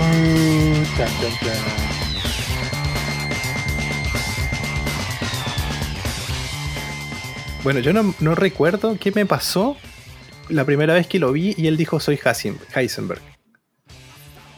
Eh, yo sí sabía que él tenía el alter ego antes de ver la serie, pues yo la vi tarde. ¿Pero a ti te pasó algo cuando él dice otro nombre? ¿Te acuerdas cuando la viste por primera vez? Eh, sí, y y en ese preciso momento me acuerdo que hice la misma expresión que hice recién. Fue como chan, chan, chan. Oh, y es como ya un personaje asumido, un personaje que ya, un personaje dentro del personaje, porque tenemos que recordar que este, este Heisenberg es como, como dices tú, el alter ego, y me pasó eso, yo estaba así como, hoy es como un villano bueno. Esa fue mi reacción. Es como un villano bueno. Sí, sí, sí. Es como un antihéroe. Sí, eso Porque sabemos que va a buscar venganza. Claro. Y bueno, em, yo ahora hice el ejercicio de buscar por qué se llama Heisenberg. No hay, no hay como una historia muy oficial, o por lo menos yo no la encontré, pero eh, hubo un científico que se llamó Werner o Werner Heisenberg, en Alemania, o por ahí cerca. Y, resulta que él em, descubrió una teoría o planteó una teoría eh, que se llama el principio de la incertidumbre.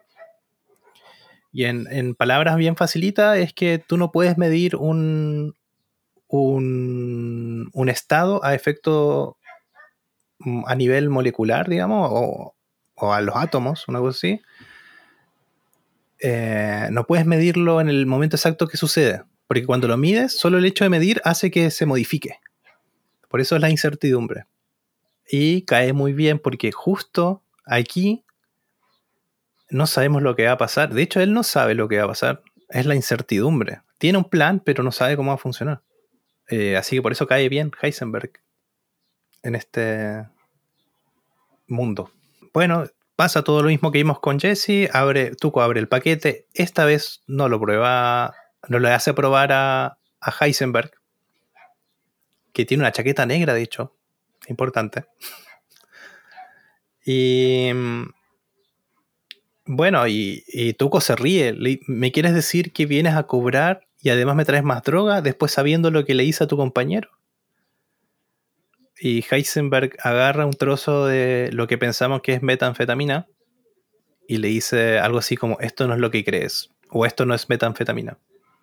Y lo arroja al suelo y antes de que toque el piso, explota. Así es. Es parece que el roce con el aire hace la Sí. reacción. Depende de la velocidad. Sí. Y bueno, al final termina. Hay una explosión. eh, todos se sorprenden, nadie muere. Y, y, eh, Heisenberg se queda con la bolsa en la mano y esa es su arma para amenazar a todos. O hacen lo que digo, aquí morimos todos. Y bueno, Tuco accede, ha- hacen un trato, pactan una cantidad de, de entrega para la próxima compra, money at front, y Heisenberg sale del edificio en medio de la conmoción, llega a su auto y explota. Él.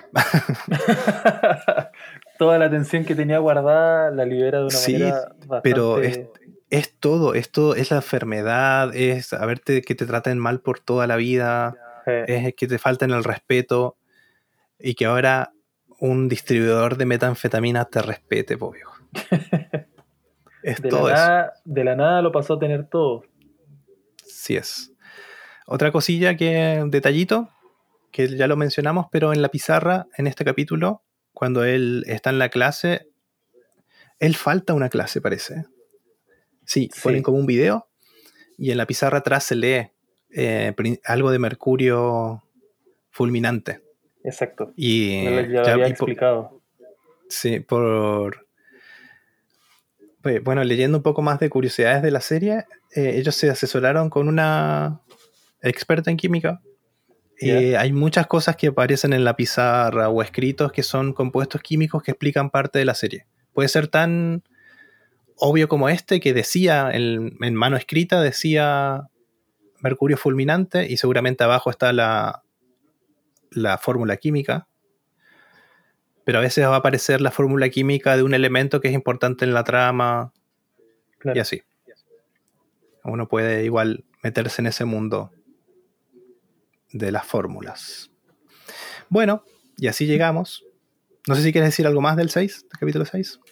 No, la verdad es que salvo eh, lo, ¿cómo decirlo? Kuma, que me pareció Tuco, bastante intenso el personaje, Sí. eh, me llamaba mucho la atención si esa escena donde él apaga el, el cigarro con la lengua es real. ah, no Eh, sé, sí, no sé, no sé cómo será.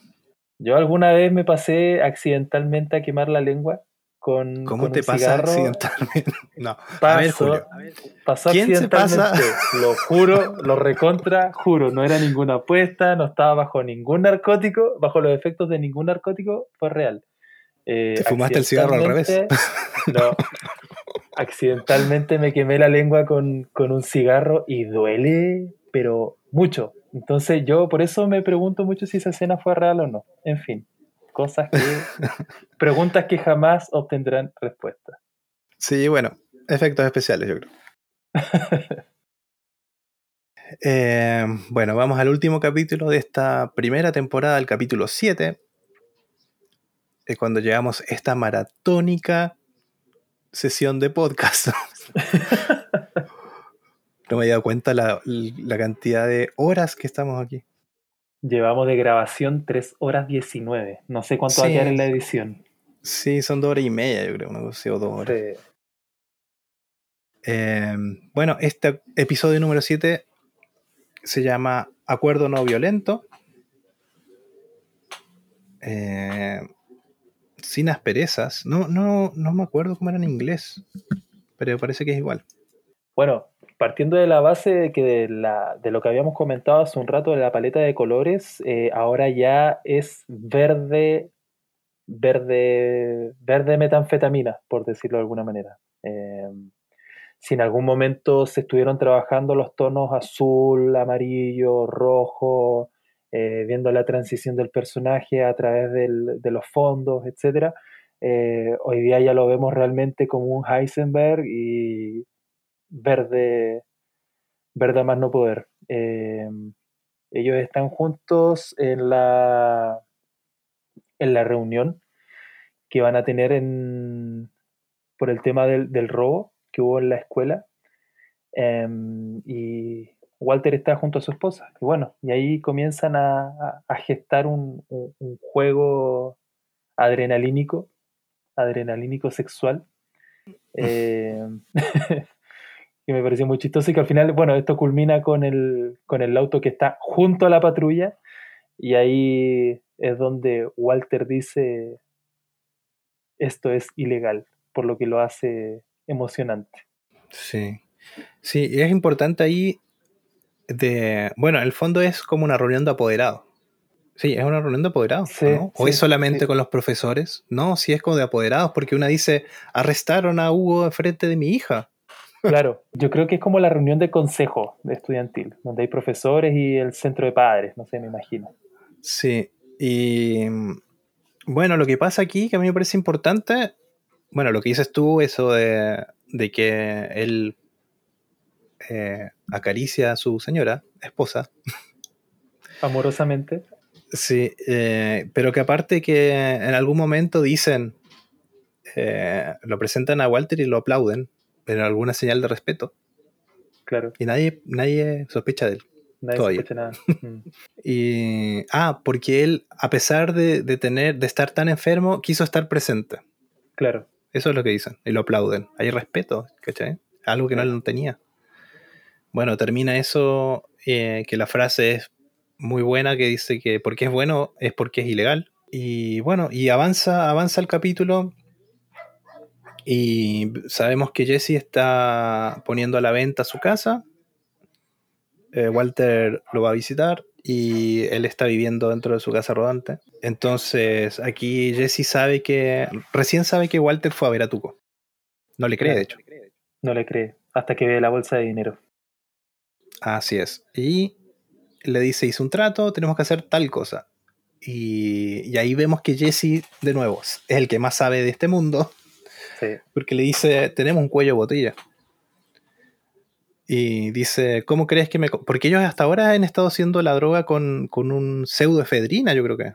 sí, Eh, algún tipo de pseudo, le dicen ellos, que debe tener algún componente que sirve para hacer la droga, pero este medicamento es un medicamento recetado y bueno, él dice, tengo, en la traducción de Netflix dice enanos que van a buscar, sí, no hay suficientes enanos en el mundo para buscar tantas pastillas, sí.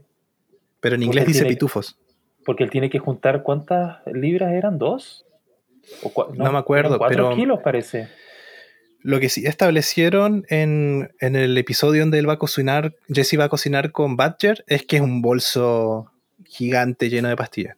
Sí, Y que para, para tener eso estuvieron meses consiguiendo, Sí. gestionando, viajando, que no es fácil. Eh, es importante. Bueno, y entonces ahí a- en esa conversación de dónde conseguimos este... Ah, no, primero, primero Walter hace, hace una lista, parece, y se la pasa a Jesse. Sí, en realidad primero lo que pasa es que van a la reunión con Tuco. Ah, Tienen que entregar, acuérdate. Tienes razón. Sí, tienes razón. Van a la reunión y aquí pasa algo importante para el personaje, es que aparece el sombrero de Heisenberg. Sí, muy bien acomodado. Sí, y bueno, un detalle, una curiosidad. Dicen que el sombrero de Heisenberg nace porque mm, eh, había mucho sol el día de grabación y no sé si de parte del departamento de arte tienen un sombrero y, o Walter lo llevó, o sea, el actor. Y parece Ah, que les gustó y quedó. Eh, buen detalle. pero es algo, sí, es algo igual que es muy... eh, ¿Cómo se llama? Incluso cuando hacen ese retrato hablado más adelante en la serie, que es una persona con sombrero, ¿no? Claro, con un Sombrero peinado medio. Sí, Bueno, sirve, hace el personaje, lo arma bien, me parece bueno. Y lo otro que pasa es que hacen una reunión en un cementerio de, de autos y, y Jesse le dice, no tenías un lugar más, menos cliché, ¿por qué no lo hicimos en un mall? y es muy chistoso esa parte. Porque Sí. encima después viene Tuco y le dice, oye, ¿por qué no lo hicimos en un mall? ya, y aquí de nuevo, eh, Heisenberg, ya estamos, ya es Heisenberg. Eh, ¿Quién en su sano juicio le va a decir a un distribuidor de metanfetaminas a comprometerse con entregarle algo y no lo va a tener? no lo va a tener. Y llegó con nada. Le- una bolsita. Sí, Y encima exige pago por adelantado y más producto. Y las caras de Jesse Pinkman son, es como, me estás jodiendo. sí, ¿qué estás haciendo? Sí. Así que hay un nuevo trato. Bueno, ahí en ese sentido, eh, Walter se aprovechó del hecho de que Tuco amaba el producto que le estaba vendiendo. Entonces, yo creo que en base a eso armó el plan de darle poco para pedir más. Pero es como lo que siempre, a lo que siempre está jugando Walter. Es como jugarlo todo porque no tiene nada que perder. Pero en ese intertanto pasa a llevar a Jesse. Sí. Sí, piensa en él nomás. Ya, ya estamos estableciendo eso. Y bueno, ahí nace la lista de compras, Sí, que es una lista que, de productos que Jesse no puede ni mencionar. sí. No sabe ni cómo se escribe. y bueno, le encarga que sea, de nuevo, que sea creativo, lo presiona, anda a buscar las cosas que te pedí que buscaras. Mientras eso pasa, hay un baby shower. Y está Walter Jr. haciendo un video casero. Bueno, baby shower, eh, Marie se roba la cámara, eh, como la anfitriona del video. Así es. Y, y bueno, en un momento hay un regalo de Marie y ese regalo es una tiara de oro con circones que es, no sé, humanamente inalcanzable, yo creo, como por un regalo de shower. Sí, la verdad es que muy pretencioso su regalo. Sí, yo creo que ni a Elliot ni a Gretchen lo hubiesen regalado. Sí, Y, y bueno, aquí ¿qué vemos? Vemos eh, que Marie siempre había sido eh, la persona, la voz que juzga a los demás, aunque ya habíamos establecido de que ella robaba. Hay una, hay una escena, que no sé si es el primero o el segundo capítulo, de ella se está probando unos zapatos. Sí, Esos lleva los zapatos creo que zapatos. se los roba, sí. se los lleva puestos y deja las Sí. zapatillas. Exacto. Sí, entonces algo ya sabíamos, pero ahora ya cuando vemos esta tiara sabemos que la robó. Claro. De hecho, Hank como que lo ve y le dice, Walter, tienes algo más fuerte. Se van a tomar otra cosa. Y de hecho, claro, Hank sabe lo que hace su, su mujer. pues. Sí. Entonces eh, pasa todo eso. eh, Skyler también algo sospecha. Sí, Y bueno, Walter y Hank se van a beber algo más fuerte afuera. Y habla, tiene una charla de lo que es legal y qué no es legal. sí es. Y Walter le dice en 1900, 1800 tanto, este alcohol que estamos viviendo era ilegal, Claro. pero el año siguiente hubiese sido legal. Y los habanos ¿Qué es estaban le- fumando también. Claro, y Hank después, eh, a lo largo de la conversación le contesta, bueno, la metanfetamina al principio era legal y ahora es ilegal. Y le dice, bueno, esa es el- el- el- la justificación que me da toda la gente que meto en la cárcel, una cosa así. Claro. Eh, igual es bonita esa parte porque cuando empiezan a hablar, Walter está en la sombra. Hay una, hay una sombra que divide la mesa en dos, en forma diagonal. Y Walter está en la sombra y Hank está en la luz. Sí, tienes razón. No me había percatado eso. Eh, Entonces, eh, Jesse consigue casi todo de una lista prácticamente imposible. De hecho, Walter le dice, el horno es muy difícil de conseguir, hay muy pocos, y él lo consigue. Claro. Y le falta algo que es lo más importante, que es el componente principal. Y le dice Walter, "Oh, pero ¿cómo no lo conseguiste? Tenías todo el dinero del mundo. Y le dijo, lo que pasa es que está en tal lado, es difícil, y la gente que lo puede ir a robar me cobra 10 mil dólares y me gasté todo. Claro. Porque los, todos los componentes ya eran muy caros. Entonces ahí Walter descubre un- algún tipo de juego que yo no sé lo que es, debe ser algo muy yankee, muy americano, ¿Qué juego? pero tiene algo adentro. Es un- una especie de tablero con rueditas. Ah, Y- creo, sí, creo que son estas eh, que son como imantados. Que tú pasas un lápiz o pasas el dedo y la arena se va moviendo. Lo que, Ah, lo que tiene dentro. Eh, el tema es que él lo sacude, hay algo adentro y después vemos que compraron muchos y está sacando algún producto dentro de ese juego, que Sí. es un tipo de arena, grano, y resulta que es termita. Eh, y bueno, hay una historia de, de Heisenberg y en el fondo sabemos que la termita sirve para derretir acero y que es lo Sí. mejor del mundo que existe para hacer eso. Y entonces hay un plan para ir a robar este componente que les falta, este ingrediente. Eh, y es muy chistoso. ¿Cómo van a robar? Bueno, tenemos que partir de la, tenemos que partir de la base de que son dos personas con conocimientos sobre criminalidad básicos, por decirlo de alguna forma, y no muy avesado. Eh, entonces, claro, comienzan a aparecer todos estos como tipo chascarros dentro de algo que tú nunca has hecho. y aquí estamos hablando de un robo a gran escala, porque es un producto caro, de muy difícil acceso y muy restringido. Entonces, claro, tenemos a un guardia, eh, tenemos a Jesse rompiendo la cerca de alambrado y, Y tenemos los gorros, no te olvides de los gorros.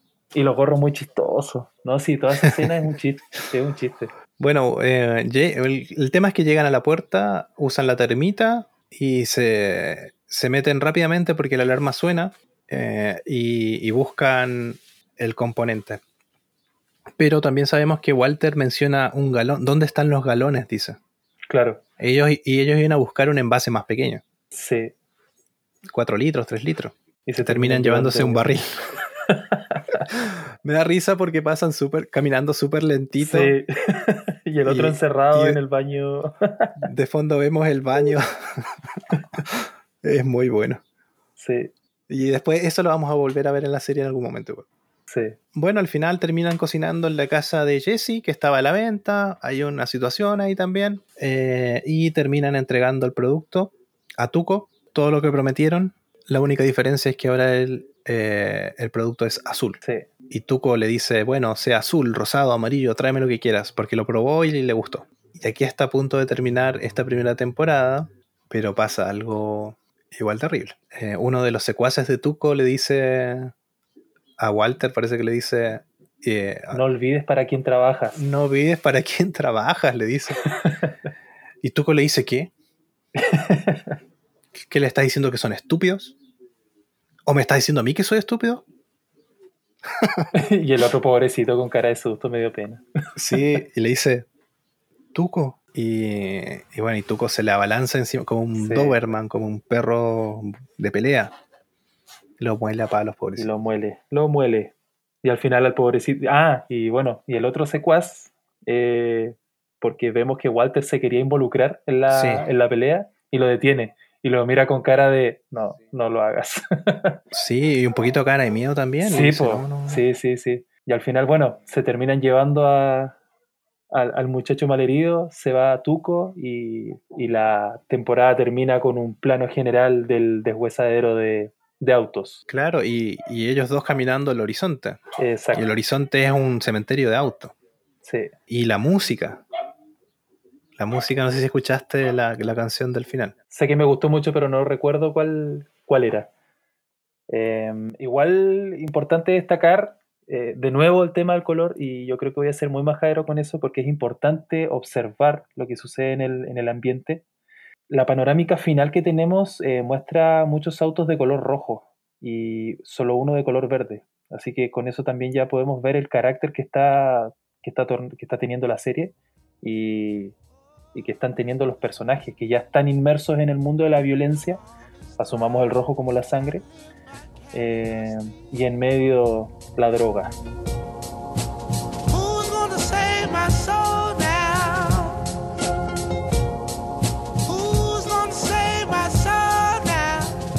Muy bien, lo logramos. ¡Wow! Pensé que iba a morir en algún momento. Yo creo que en mi vida no había hablado tanto seguido.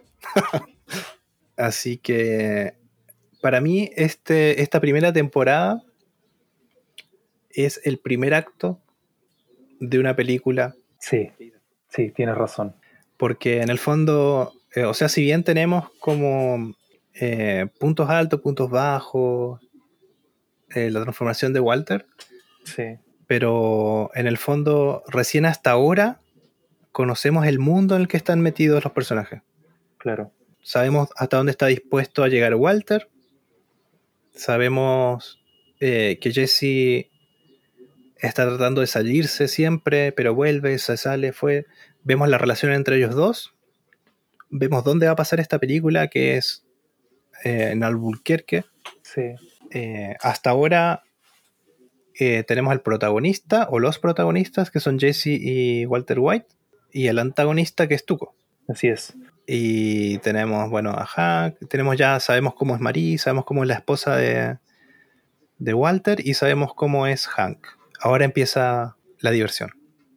Yo, por ejemplo, para cerrar la temporada, si tengo que decir algo, es em, algo de, que, de lo que me di cuenta, que sí, y con esto genero también una catarsis, si era necesaria la película. Y acá me estoy contradiciendo con lo que dije en la, en el, Espera, espera, espera. en el Espera que te voy a poner un filtro y vamos a destacar esto. Ya, ¿Quieres decir que sí, coma, era necesaria la película? era necesaria la película. Y voy a, voy a explicar por qué. Se le da de pronto muy poca importancia al personaje de Jesse, pero a mi forma de ver la serie ahora, Jesse y Walter pesan lo mismo. Cada uno es dependiente del otro, completamente. Entonces, me parecía injusto de alguna manera ver el desenlace de, de Walter y no el de Jesse porque yo ahora Mm. recién estoy, como, como comencé a ver eh, lo que las, las aspiraciones que tiene Jesse a lo que quiere llegar y que no lo consigue en toda la serie. Sí, Entonces era injusto, eh, cinematográficamente hablando, no mostrar lo que podía suceder con su redención. sí, en el fondo es, es eso, es Wa- Walter White. Parte del personaje Walter White es Jesse Pinkman. Bueno, no hubiese sucedido nada si él no lo hubiese presionado eh, o con lo que él sabe, no, no hubiese tenido eh, la conexión con el otro mundo. Claro. Qué bueno, bacán. Muy bien, terminamos esta épica sesión de podcast. Así que vamos a ir, vamos a por la despedida.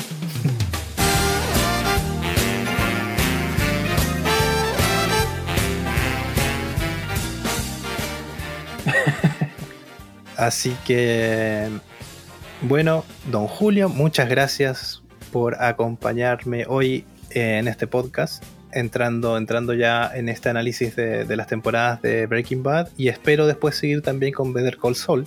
Sí, por supuesto. Y así que hay que prepararse ya para, para la segunda temporada.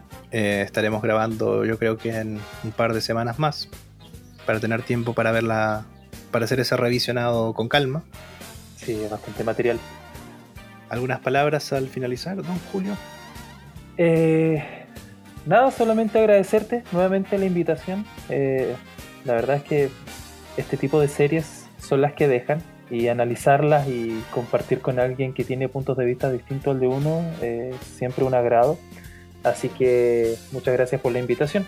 Y si bien esto fue un poco extenso, fue bastante épica la, la participación en este capítulo. eh, creo que se sacaron varias cosas en, en blanco. Así que estoy muy contento por la invitación y espero seguir participando si por supuesto usted lo permite.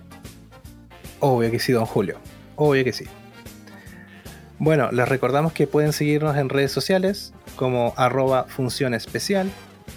Estamos en Instagram, en Facebook, también en YouTube y pronto vamos a estar haciendo cosillas por ahí también entretenidas. Si tienen alguna sugerencia eh, o, algo que nos quieran comentar, pueden escribirnos a funcionespecial.podcast. Estén atentos, vamos a tener algunas novedades. eh, estamos ahí en tratativas para hacer eh, otros capítulos más con más invitados también, con otras temáticas. Soy Jonathan Barría Argel Y yo soy Julio Cárdenas Vargas. Y nos estamos escuchando. Muchas gracias.